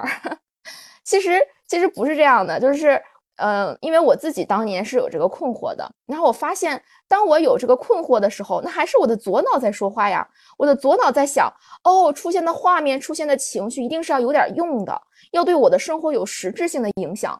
但是，其实当你这个画面出来，当你这种连接感出来，当你的心开始震动，你有眼泪流出来，你有这种你从来没有体验过的一种情绪涌现的时候，你就是在激活你的右脑，就是有点像。可能这个右脑的你的这个右脑的能量槽有这么高，然后大家平时都用左脑，所以你右脑的这个是特别矮，你的右脑能量槽就到这儿。但是你的右脑给你一个画面，你接住了，然后开始哇哇哭了一顿，你的能量槽就到这儿了，对吧？它其实是你不断的通过这样画面的连接去提高你右脑能力的过程，也就是让你能更多的去感知到这个画面里面这个本我的过程，它是一种能力的积累，嗯。然后有的时候，当你连接上一次之后，会有更多的东西向你涌来。比如说，你可能在生活里面去更容易的感知到一些东西，你的你的心会开始激活，你会更容易知道自己在每一个当下要做出什么样的选择。然后之前有小伙伴问，那我怎么才能找到自己的热爱呢？你要先连接自己的右脑啊，你的右脑才知道你喜欢什么，你的左脑只会因为恐惧告诉你你应该去追求什么。所以，当你不断的积攒跟自己右脑的连接，你就跟自己的心和跟和跟更深刻的自己连接上了，你就知道我热爱什么。这个东西我热爱什么的答案不在于外界，而在于你跟你自己的连接。然后，所以共写营的设置就是通过这样的冥想来一些。音乐呀，然后还有一种安全的环境，去让你愿意去相信你右脑带来的画面，然后你抓住了这个画面开始写作，然后通过这个写作来更深刻的跟自己连接。因为以前我自己在早两年冥想的时候，这种画面出来就过去了，就是，但是我后来发现，如果我把这个画面再讲述一次，我再把它写一次，是在加深这种连接。嗯，然后社群的意义呢，就是去。啊，让你的左脑可以先哎放一放，就是发现哦，因为左脑是负责分离的嘛，觉得我跟人们都不一样，就害怕审视，害怕审判之眼，害怕嗯，就是自己做的事情不对。但是在社群的这样一个环境里呢，我们是希望给大家创造这种爱之注视、信任和安全，可以暂时的放下左脑里面的那些审判的、担忧的、焦虑的，我写的好不好的力量，愿意去相信啊，我只要听这个音频。然后去跟自己连接，看看会出现什么，大概就是这个样子。嗯，然后来看一看大家的对话框。夏天说，所以说心在右脑里。嗯，然后 C C 说一直在练习正念冥想，这个冥想时的画面算不算走神？哎呀，这个问题问的特别好。对我其实在等着有人问这个问题。嗯，因为因为这个。就是我们这不是一个关于冥想的课嘛，就不是一个关于冥想的这个这个直播，所以我没有太想讲冥想这个事情。但是有人问这个问题，我觉得问的真的太好了，因为我很想跟大家解释是怎么回事儿。当我们在社群里面去练习观呼吸的时候，我会不断的跟大家说，你只能关注你的呼吸，如果出现了念头，你要把自己拉回来，不要跟着念头走，不要去看发生了什么。这个是你打基础的一个练习。就是我们在社群里面给大家听的这个冥想音频啊，它是有点像是你有了一定的连接的基础，你试试看能不能去，能不能去激活一个什么东西。但是它不能是你长期的跟自我连接的一个方式，就就有点像，哎呀，我可能一时半会儿想不到一个特别好的比喻，就可能有点像你在打地图，就是你在打游戏，然后你要走一个地图，然后你你这个这个地图的路呢是要靠你自己的脚一步一步走过去的。你走过去的方式就是观呼吸，因为观呼吸和长期的身体扫描的冥想是你最最最重要的基本功。然后你这种短期的冥想，它可能就是你可能走着走着吃到一块糖，或者你像那个玩那个马里奥赛车一样，你加了个速，这个加速能够让你稍微在这一段跑得快一点。但是你不可能一直获得这种加速，就这种加速是一个可遇不可求的东西，它可能会哎暂时给你一个非常非常多的连接，但是你第二天又连不上了。或者你你不可能一直这样去连，因为最核心的、最本质的冥想的和连接右脑的练习是观呼吸和身体扫描。嗯，就是虽然我给大家设计了这些啊冥想啊这种画面写作的东西，但我自己在生活里的练习是每天的两个小时的打坐，就这个是最基础的东西。但是呢，嗯，这种我觉得最核心的就是一步一步走过去的这个路，它对于完全没有冥想经验的人来说，他很难一下子就去走。所以在我们设计这个产品的时候，我觉得共写营它有点像是给你不需要知道冥想是个啥，你不需要会观呼吸，你不用每天做两个小时，你只要去信任我们，信任这个环境，然后你找到一个你今天状态比较好的、比较放松的时候来听一下这个音频，你感受一下，你感受一下你的右脑里面储存着潜意识里面储存的这些能量，他想他想告诉你的信息，你的心，嗯。然后，当你获得了一种这样一点点的觉察之后，或者一点点的连接之后，你会对这条道路更有信心。你会发现，哎，我加速了，我加速了，我发现，哎，这条路好像是通的，那我接着往下走，大概是这个意思。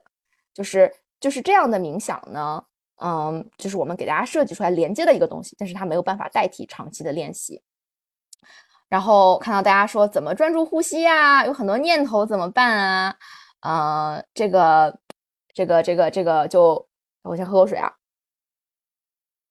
这个下次给大家开一个内观的直播好不好？我们就只聊冥想的问题，或者呢，我不知道阿怪和樊宇有没有在我们的爱与星球社群里，我们每周都有线上共线上内观共修，然后这个时候是我们每次共修完了之后会回答关于观呼吸和冥想的问题。嗯，好的。然后这一期我们还是回到写作上，然后接下来呢，邀请大家做一个写作练习。嗯，这个写作练习是啊，社群该如何进？等下直播结束之后呢，我会发在微信那个我们那个直播，我会发在我们那个呃直播快闪群里面啊，进入社群的方式。好的，我们大概快结束了，然后呢，最后来大家来带大家做一个右脑的写作练习，其实就是连接右脑啊，根本没有你们想象的那么难，它其实是一个马上五分钟之内你就可以体验的事情。嗯，第一个练习是你先用。先就是先写，我吃了一个橙子，就大家可以打在这个聊天框里，然后我给你们一分钟的时间可以写，就随便你想写什么写什么，可以写我吃了一个橙子，橙子是什么味道的，橙子是什么，我吃的橙子什么感觉，你就想写啥写啥，嗯，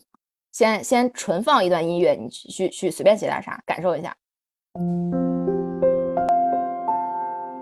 计时啊，十点二十七的时候。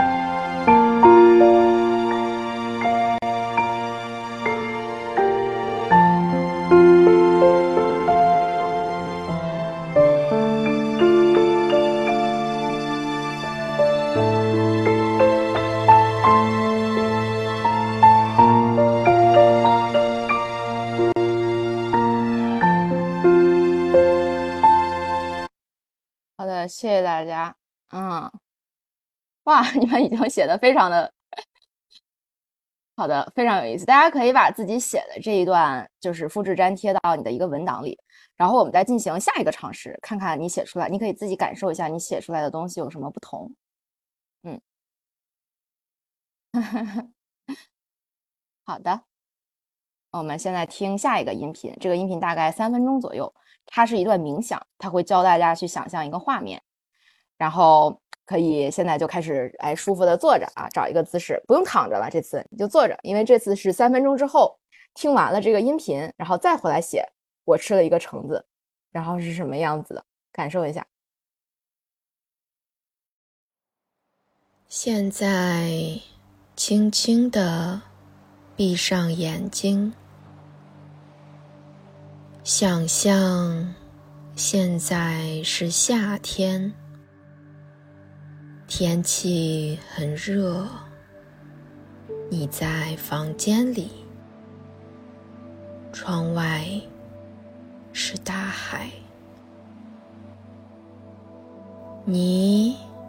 打开窗，有一股温热的夏天的风吹了进来，空气中。有蝉鸣的声音，你好像能从风中嗅到海的味道，咸咸的，湿湿的。你忽然觉得口渴，于是你走出房间。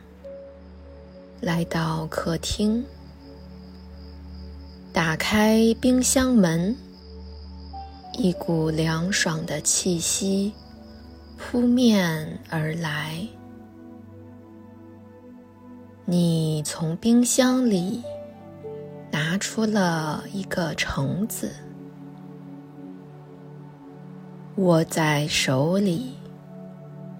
感受它冰凉的表皮。你闻了一下它的外皮，清香、凉爽。你把橙子放在切菜板上，一刀一刀切成小瓣，有一些汁水溅到了你的手上。橙子的味道飘出来了，好香呀！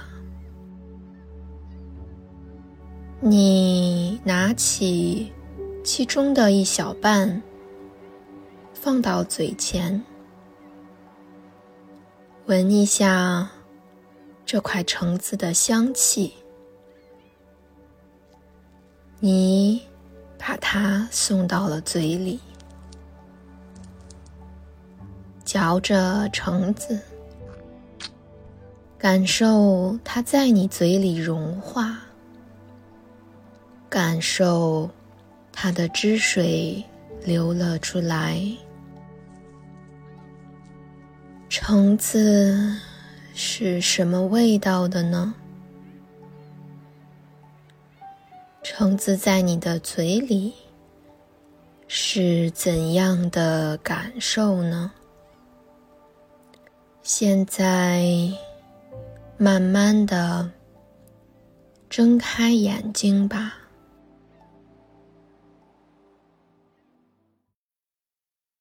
好的，大家可以现在再写一下，我吃了一个橙子，然后看看会写出什么样的东西，我也很好奇。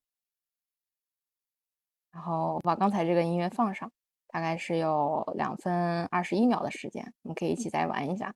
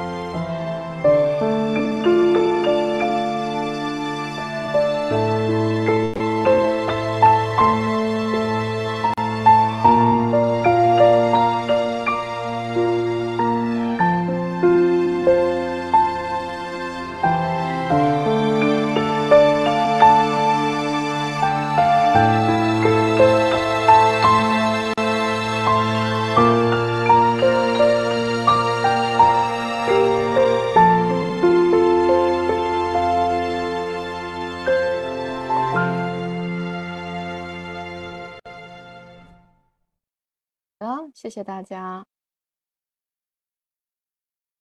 啊，快乐的橙子，嗯，整个人都凉爽了不少。橙子说：“我轻轻的尝一口，哦，我脑子有歌词了。嗯，冰凉的果肉，凉凉的表皮，实在是太幸福啦！一入口的清甜，made my day。啊，艾菲说，在西西里岛上是喜欢的那种夏天，海上升起的皎皎明月，探头探脑。这一刻，我忽然很难过，因为我知道这个时刻不管多么美好，它会同样逝去。嗯，悉达多写的啊，来不及管手了，再把第二瓣橙子放进嘴里，甜在凉的加持下更加美妙。嗯，珍珠写开心的吃了起来，没有在意手变得很黏。周知说，橙子的香味弥漫在我的周围，好幸福啊，被爱包围着。舍肉说。我咬了一口橙肉，感受到了清爽和甜蜜。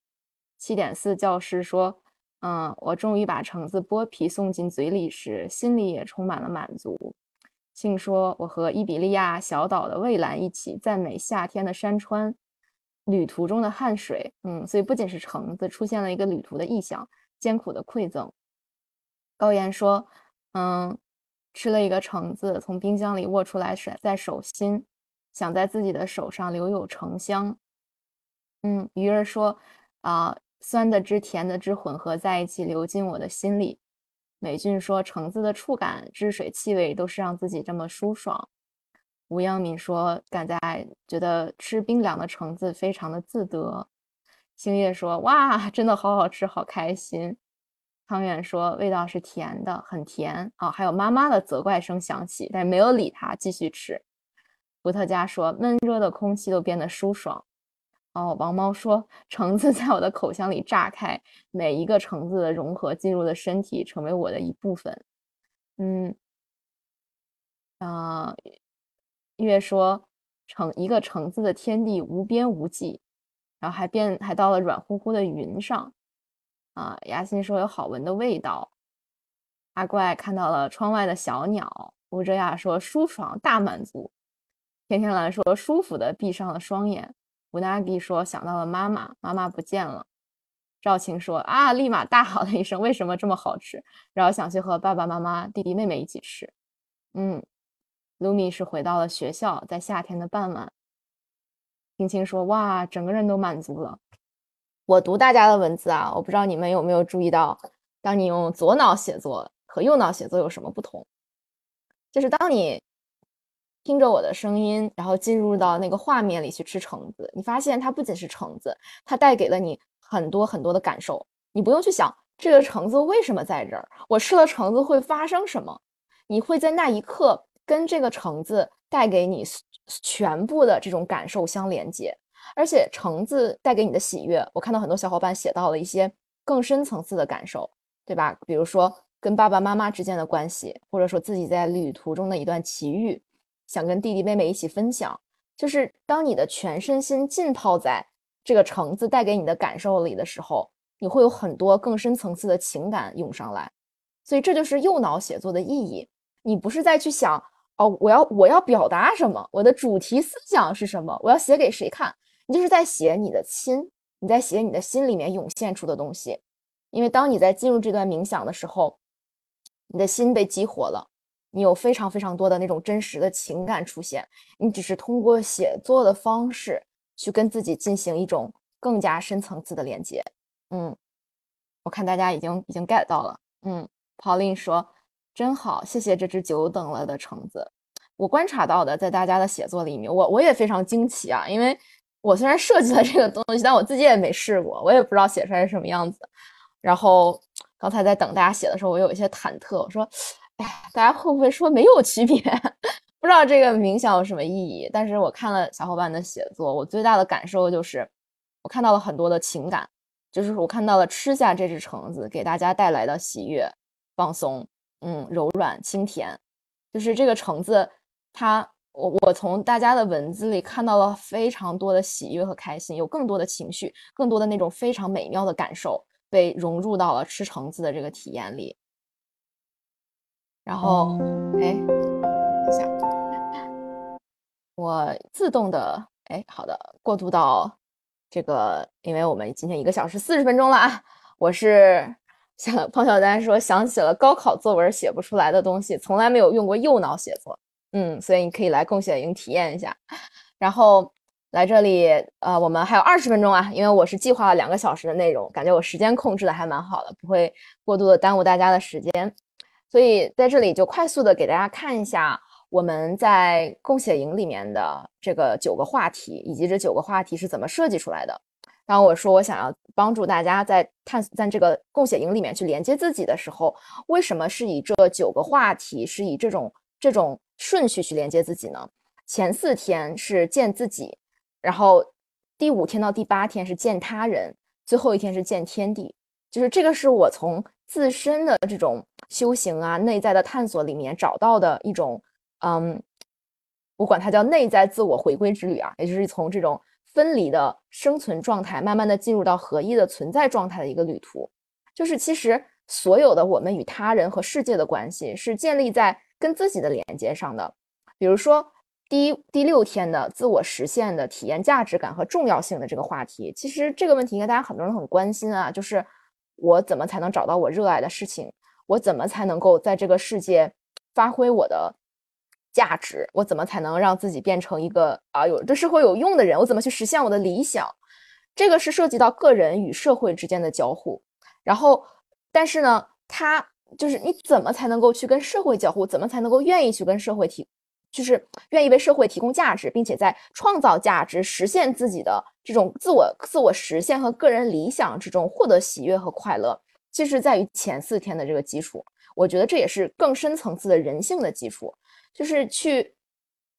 在自自身的内部，尤其是你的童年，然后对自己内心的那个小小朋友的接纳，还有你自己对未来的信心，这是第三天的主题。第四天就是你对于当下生活里面的幸福的感受，是这些跟世界毫无关系的，只是在于你和你自己的过去和未来的关系，是完全存在于你头脑之中的这个你如何看待我，如何看待与我有关的事情，是只有先把这个基础打得很好。一个人才真的有可能去给世界创造影响，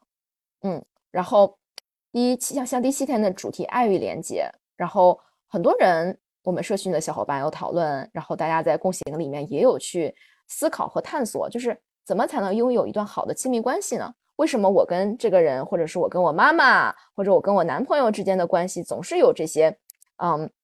这些矛盾啊，或者是我觉得深层次的问题？其实见他人的前提还是要见自己。就是没有任何的关系需要被改变，没有什么工作一定要做，没有什么事情是你一定要去创造的。当你去跟自己的内在紧紧的连接，你疗愈了内在小孩儿，你会找回了童年时期的那些喜悦和美好，你自己对未来有强烈的信心，或者你能感受每天生活里的幸福，那你周围的一切，你的工作、家庭关系、亲密关系都会自然而然的开始变得流畅起来。所以。这个九个话题的设计呢，就是见自己、见他人、见天地。然后见天地，其实，嗯，我很犹豫要不要把这个放进来，因为它是一个有一点点超乎我们生活里面能接触到的事情的一个主题。就是什么叫走向合一？什么叫做生命的每一天都是奇迹，对吧？它是有点虚的一个东西。嗯，我我有点纠结要不要把它放进来。然后，而且它是到最后一天了，可能在共写营的这个过程里，大家前面就是八天写完了，第九天都会有点累了。嗯，但是呢，我觉得作为我作为我们设计这一套课程，以及它背后的灵性啊、个人修行啊、哲学的含义，我还是希望把它停留在走向合一的这一这这个话题。就即使说来参加的小伙伴，你可能没有办法从这些音乐和冥想里面感受到啥叫走向合一，啥叫我们都是一样的，但是也许它可以为你种下一个小小的种子，让你会感受到啊。从分离走向合一，从自我的孤立走向与世界更大的共同体的和人类整体的这种共情与连接，是这样是一条路径。就是我还是想完整的把从自我到他人到天地的这个地图给画出来，然后嗯，带着大家走完这趟旅程，然后也许能够在每一个参与者的心中种下一颗小小的种子。嗯。然后很快的讲一下共写营的心态调整，这个就是非常具体的东西了。可能没有参与共写营的小伙伴，你们就听一听看啊，就很快就讲完了。就是两个最大的关键，就是一个叫低预期，一个叫高专注。低预期就是说，虽然我刚才描述了很多这种啊，连接右脑，走向合一，找到真实的自己，但是你不要期待这些事情会发生在你身上，因为一旦你产生期待，它就没法发生了。就是我们有有那个之前内测群小伙伴，就是有一些我能感受到这种大家的能量啊，就是大家对这个事情期待很高，所以可能从开营之前他就想，哎，我要怎么写？就是他看到接纳自己这个，他已经开始琢磨了，他开始琢磨我要怎么写这个话题呢？然后他越琢磨他越紧张，他想，哎，我会不会什么都写不出来呀？我写不出来，我的共写伙伴会会不会嘲笑我呀？他就会有这种对自己的压力。那你看前面我讲了这么多，大家也知道这些压力就是你的左脑带来的。你的左脑对事情产生预期、产生预判，对吧？你的左脑就是活在时间里面的线性顺序。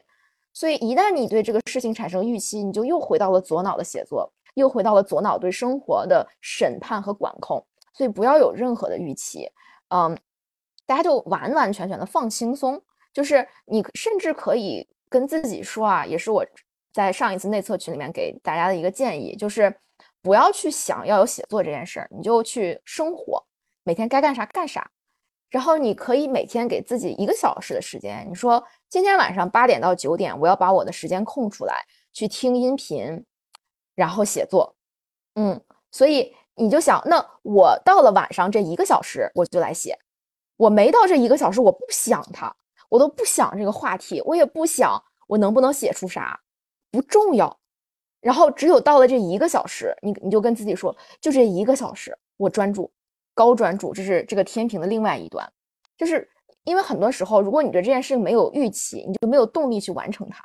大家有有你知道知道我在说什么吧？就是有的时候你的这个左脑啊，它还是会给你带来一些现实中的动力的。如果你对这个事情有预期，你就会想着，哎呀，我得写作，我得抽时间写作，对不对？那如果我对这件事情没预期，会不会觉得？那共写就那么回事儿嘛，这钱我不要了，无所谓，我不连接了，我也不写了，我最近很忙，找了一堆借口，啊，也不要这样，对吧？所以我就是想，希望大家能够保持心态上的一个平衡，一个是尽量不要产生预期，另外一个是尽量带着很高的专注，就是起码当你这一天给自己分配的一个小时的时间里，尽量带着很高的专注去完成这个练习，然后。除此之外，然后底下我画了这两个小波浪啊，就是顺其自然。如果你今天，哎，你给自己定了一个小时，你说没有连接，我啥也感受不到，我不舒服，然后那你就不要写，没有关系。你愿意的话，可以明天再试试。嗯，然后如果你今天听的时候感觉，哎，特别来感觉，我就想起了好多我小时候的事儿，我就开始爆哭啊，我我就写的特别特别带感。然后但第二天。你特别忙，没有时间。第三天你听没有感觉，那它就没了，就顺其自然。因为你每一天在生活里面的状态是不一样的，所以当你坐下来听这个冥想音频的时候，你能够获得的这种跟右脑的连接也是非常随机的。所以完完全全的把心态放平，顺其自然。就算你连接不上，没有关系，因为所有的这个冥想的音频都会给你。呃，你回去可以自己听，就是共享营结束了也没事儿。你永远是有这个机会可以跟自己连接的，然后甚至如果说你呃这几天实在比较忙没有完成，你可以跟你的共写的小伙伴和跟你的天使打声招呼，你说能不能结束了之后我再写呢？你们还愿意看吗？你你去跟他们说说，他们也许是愿意看的呀。就是虽然没有共写营这个环境，但是你还是可以继续进行写作。所以千万不要觉得啊，我就这三个星期，我要非常努力的去连接啊，我要在这个三个星期实现自我的大和解啊，就。没有必要，我们这个环境会一直在啊，而且如果你是爱与星球社群的小伙伴，那你进入我们长期的社群，我们每个月都有共写活动，然后会有很多的方式去帮助你去连接，所以顺其自然，不要有任何那种焦躁的，我说我一定要在这个三个星期写出个什么名堂的感觉，大家就就放松，就顺其自然。然后如果最后有两三天呢，或者呃你是你完不成了，你可能要去加班啦、出差啦，工作很忙，哎，没有关系，你就放在那儿。啊，我我我们这次有一个有一个小伙伴，嗯，他当他，哎，我我其实其实没没没有没有跟他商量过能不能讲这个故事啊，啊，我模糊的信息的讲讲讲一下，我猜他应该会同意的，因为这是我们商量的要发表在星球公开的这么一个故事，嗯，他的故事就很感人，就是他参加了上一期内测的这个写作，然后最后的三天他没有完成，就是可能生活里面有些事情耽误了，他其实心里一直觉得有一有一种。可能对伙伴和天使的歉疚，就是没有给大家一个嗯一个善始善终吧。因为我们后来有一个结营仪式，然后大家在上面写了很多去鼓励彼此的话，然后他说他就想到没有回应，没有一个完整的结束，他心里一直有一点点的这种难过在里面。然后但是就在最近的这几天，因为他也会是我们这次共写营第三三组的天使，然后他。忽然在整理大家的文字的时候，就找到了内心的那种强烈的冲动，他就提起笔来，给他当初在内测阶段的那个天使和伙伴写了一封信。然后那个信我是今天早上看到的，我在躺在床上看，我就就整个人都是很震撼的感觉，因为他在那个信里面描写的场景和他发自内心展示出来的对伙伴的那种连接与爱，真的太强烈、太震撼了。然后我就非常的惊奇，就是。就是这是这是怎么做到的？就是我很想我我我不知道他身上发生了什么，但他在那个故事里讲了，他说他说哦，我为什么又想写这封信？因为很多原因，我来当了天使，然后在整理大家的文字，然后看了一个现代舞的展，就是他他自己知道是怎么发生的，但是在我的视角看来，这就是一个奇迹，就是他这件共写营内测的工作工作坊这个事情都已经过去两个月了。但是这个共写营带给他心灵的震撼，就像在他心里埋下一颗种子一样，在过了两个月之后，他回来了，画上了一个句号。他用非常发自内心的这种真挚的情感和非常优美的语言的和比喻，就那个那个那个那个信写的真的太好了，啊，就就就给他自己的共写营的体验之旅画上了一个句号。所以这是为啥我跟大家说顺其自然，如果你写着写着你就消失了。没有关系，你就消失去。我们都，我们所有的没有任何一个人会觉得这个人消失了，他怎么没了呢？不重要，就是共写营里面有天使嘛，天使就是干这个的。就是如果你的共共写，你作为共写的这个人，你写着写着消失了，天使也会在，所以你的伙伴还是会一直在，一直嗯一直在这里写作，然后也会有天使来回应他，就真的没有关系。如果大家在写的过程中有任何不舒服的感觉，甚至假如说对我们的这个场域或者对我这个人，对吧？觉得哎，赵大喵设计的什么东西，恶心死了，我不想再听他的冥想音频了。我每天打开耳机听到他的声音我就想吐啊，没有关系，你就算是对我们这个场域产生了不好的感受，你又可以，你就可以离开，完完全全尊重自己的感受，就不要有任何的啊，应该还是不应该，我我要不要完成共写营，怎么怎么样，就是。呃，完完全全按照自己的感受去行动，呃，顺其自然，在尊重自己感受的前提下，去看看你的这一趟共写旅程，宇宙会带给你什么样的奇迹？嗯，然后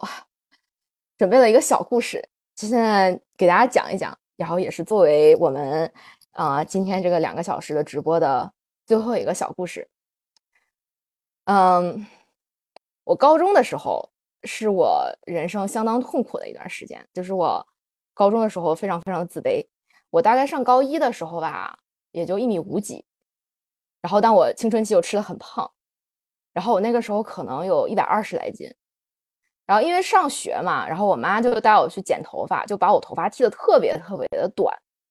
我当时那个头发短到可能就到这儿，就是跟个男生的寸头一样。然后我又很矮，我又很黑，我又很胖。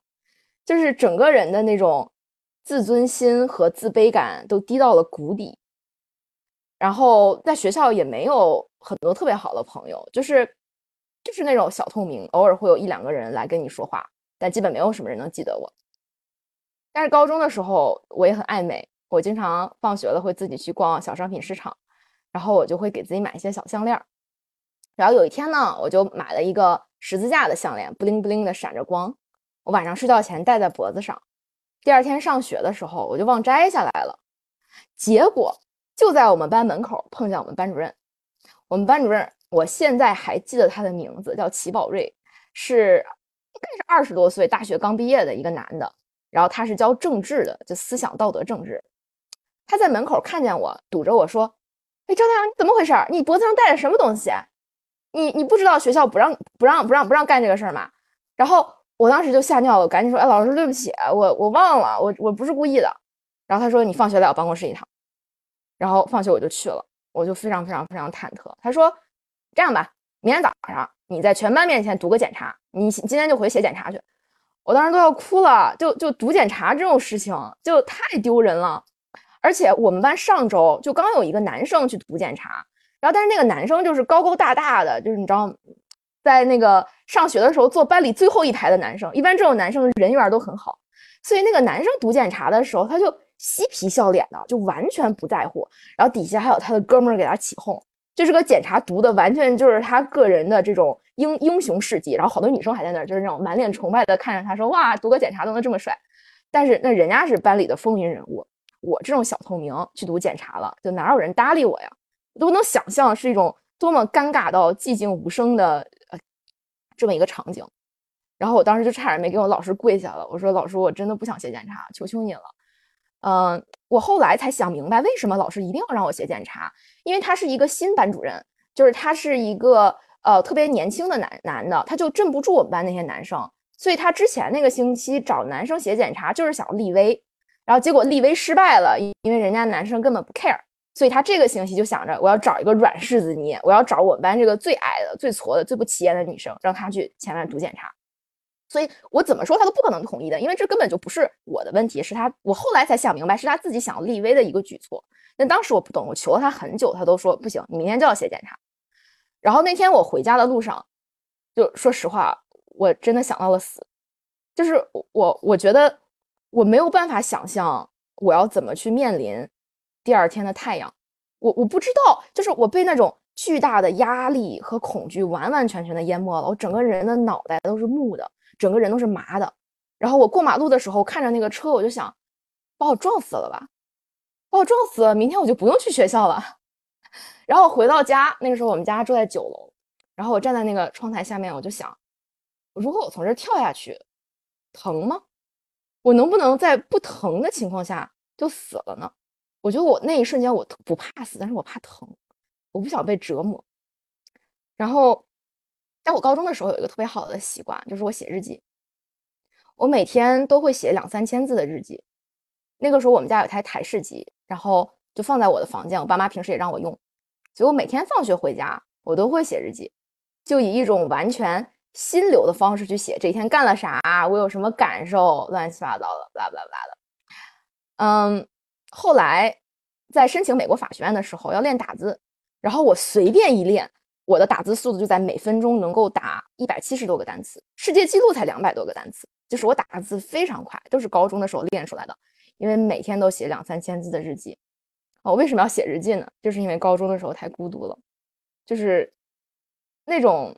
这个世界没有一个人可以跟你说话的感觉，也没有一个人会关心你的存在，没有一个人去理解你的内心，所以日记就是我最好的朋友。我每天都会花很多很多的时间在文字里面与自己沟通。然后那天我就想，就算我要死了，我也要再写一篇日记再死。然后我也觉得我得告诉我爸妈发生了什么，我不能就这样跳下去了。嗯，我可以先，我可以在最后写一篇日记。然后就打开电脑，写下第一句话，说我不想活了。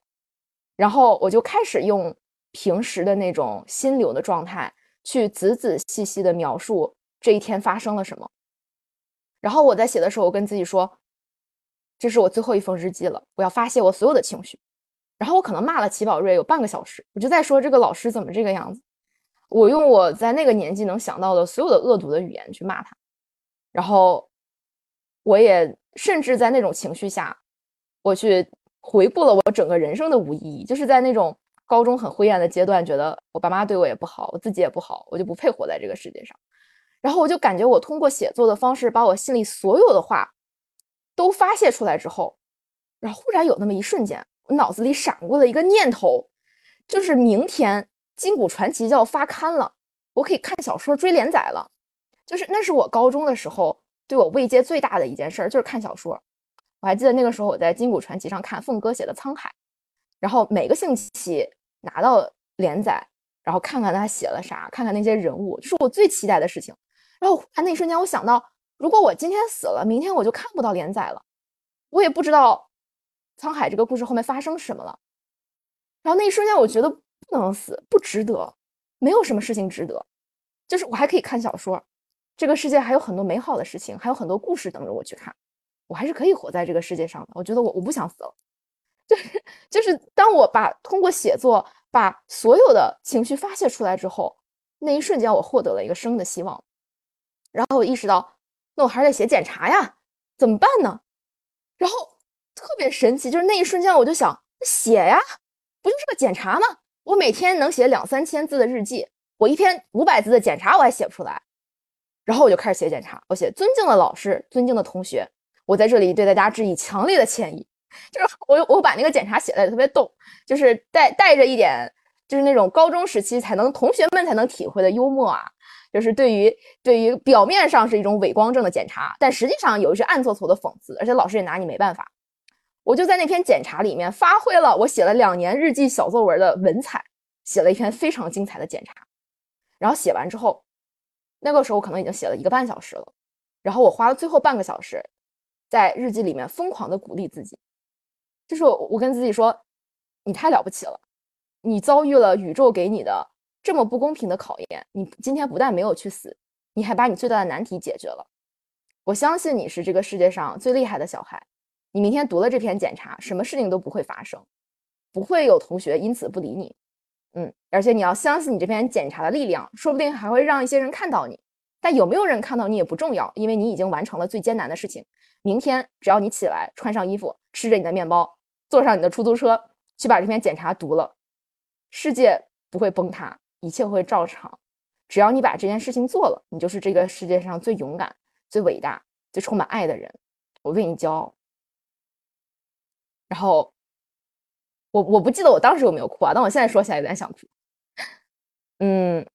但最后的结局就是我没有死，然后我把那个检查也读了，然后什么都没有发生，而且可能距离高中的那个阶段已经。现在过去多少年了？十几年了。我不仅没有死，而且我把写作这个工具变成了一种可以帮助更多的人与自我连接的技术。然后是高中的时候那一段很灰暗的经历，让我更深刻的理解了人性深处的不容易，以及每个人的不容易。还有写作是一件多么美妙的可以连接自己的工具。然后今天我可以有机会对着网络对面的素未谋面的人。讲述我的故事，并且带大家体验了写作这件事情与自己连接的意义，然后把这项工具带给更多的人，所以我觉得我还是真的挺了不起的，是不是？好的，谢谢大家。嗯，最后这个故事我纠结了要不要讲哈，我我是准备了一下，但是嗯，真的讲出来了，感觉还不错。好的，那正好两个小时。嗯，然后哇，我看到王瑞说《沧海昆仑灵飞经》，哇，是懂行的小伙伴啊！我我真的上周才刚把《沧海 》又看了一遍，然后我不知道是不是因为我看了《沧海》，所以我在准备这篇直播的时候想到了这个故事。嗯，然后还有润之说，凤哥当时买了一整套的《昆仑》，然后在巴黎船员。哎，我特别喜欢《昆仑》，《昆仑》也是我上上个月又重新看了一遍。嗯，然后。嗯，谢谢大家。嗯，谢谢大家。好的，嗯，谢谢大家。看到小伙伴说听哭了，嗯，谢谢谢谢你们今天晚上的陪伴。嗯，然后今天晚上的这个视频呢，我们会有录播，回头我会分享到啊。但是这个录播我只能分享给我们共写营的小伙伴，因为是作为本来是作为他们的开营直播。嗯，然后如果是。快闪群的那些社群外的小伙伴，你可以加入共写营，然后我会把这个共写营的链接和我们社群的进入方式，在那个文以文字的方式推送给大家啊。然后今天我们就到这里了，然后非常非常感谢大家花了整整两个小时来听我说话，然后来认真的去做我设计的这些练习，嗯，真的非常非常感谢每一个人的时间，然后还有大家在评论区里面的互动。嗯，也给了我非常非常多的支持，然后能够真的就是能够做这么一场直播，把自己的故事讲给大家，然后做一些练习，看一下大家的大家的文字，然后在聊天框里面感受这些互动，我觉得这个晚上过得真的很开心。好啦，那就这样了。嗯，我讲了两个小时，我很累了，我要走了，拜拜大家。嗯，拜拜，周末快乐。somewhere down the line. We change and we grow and we fall.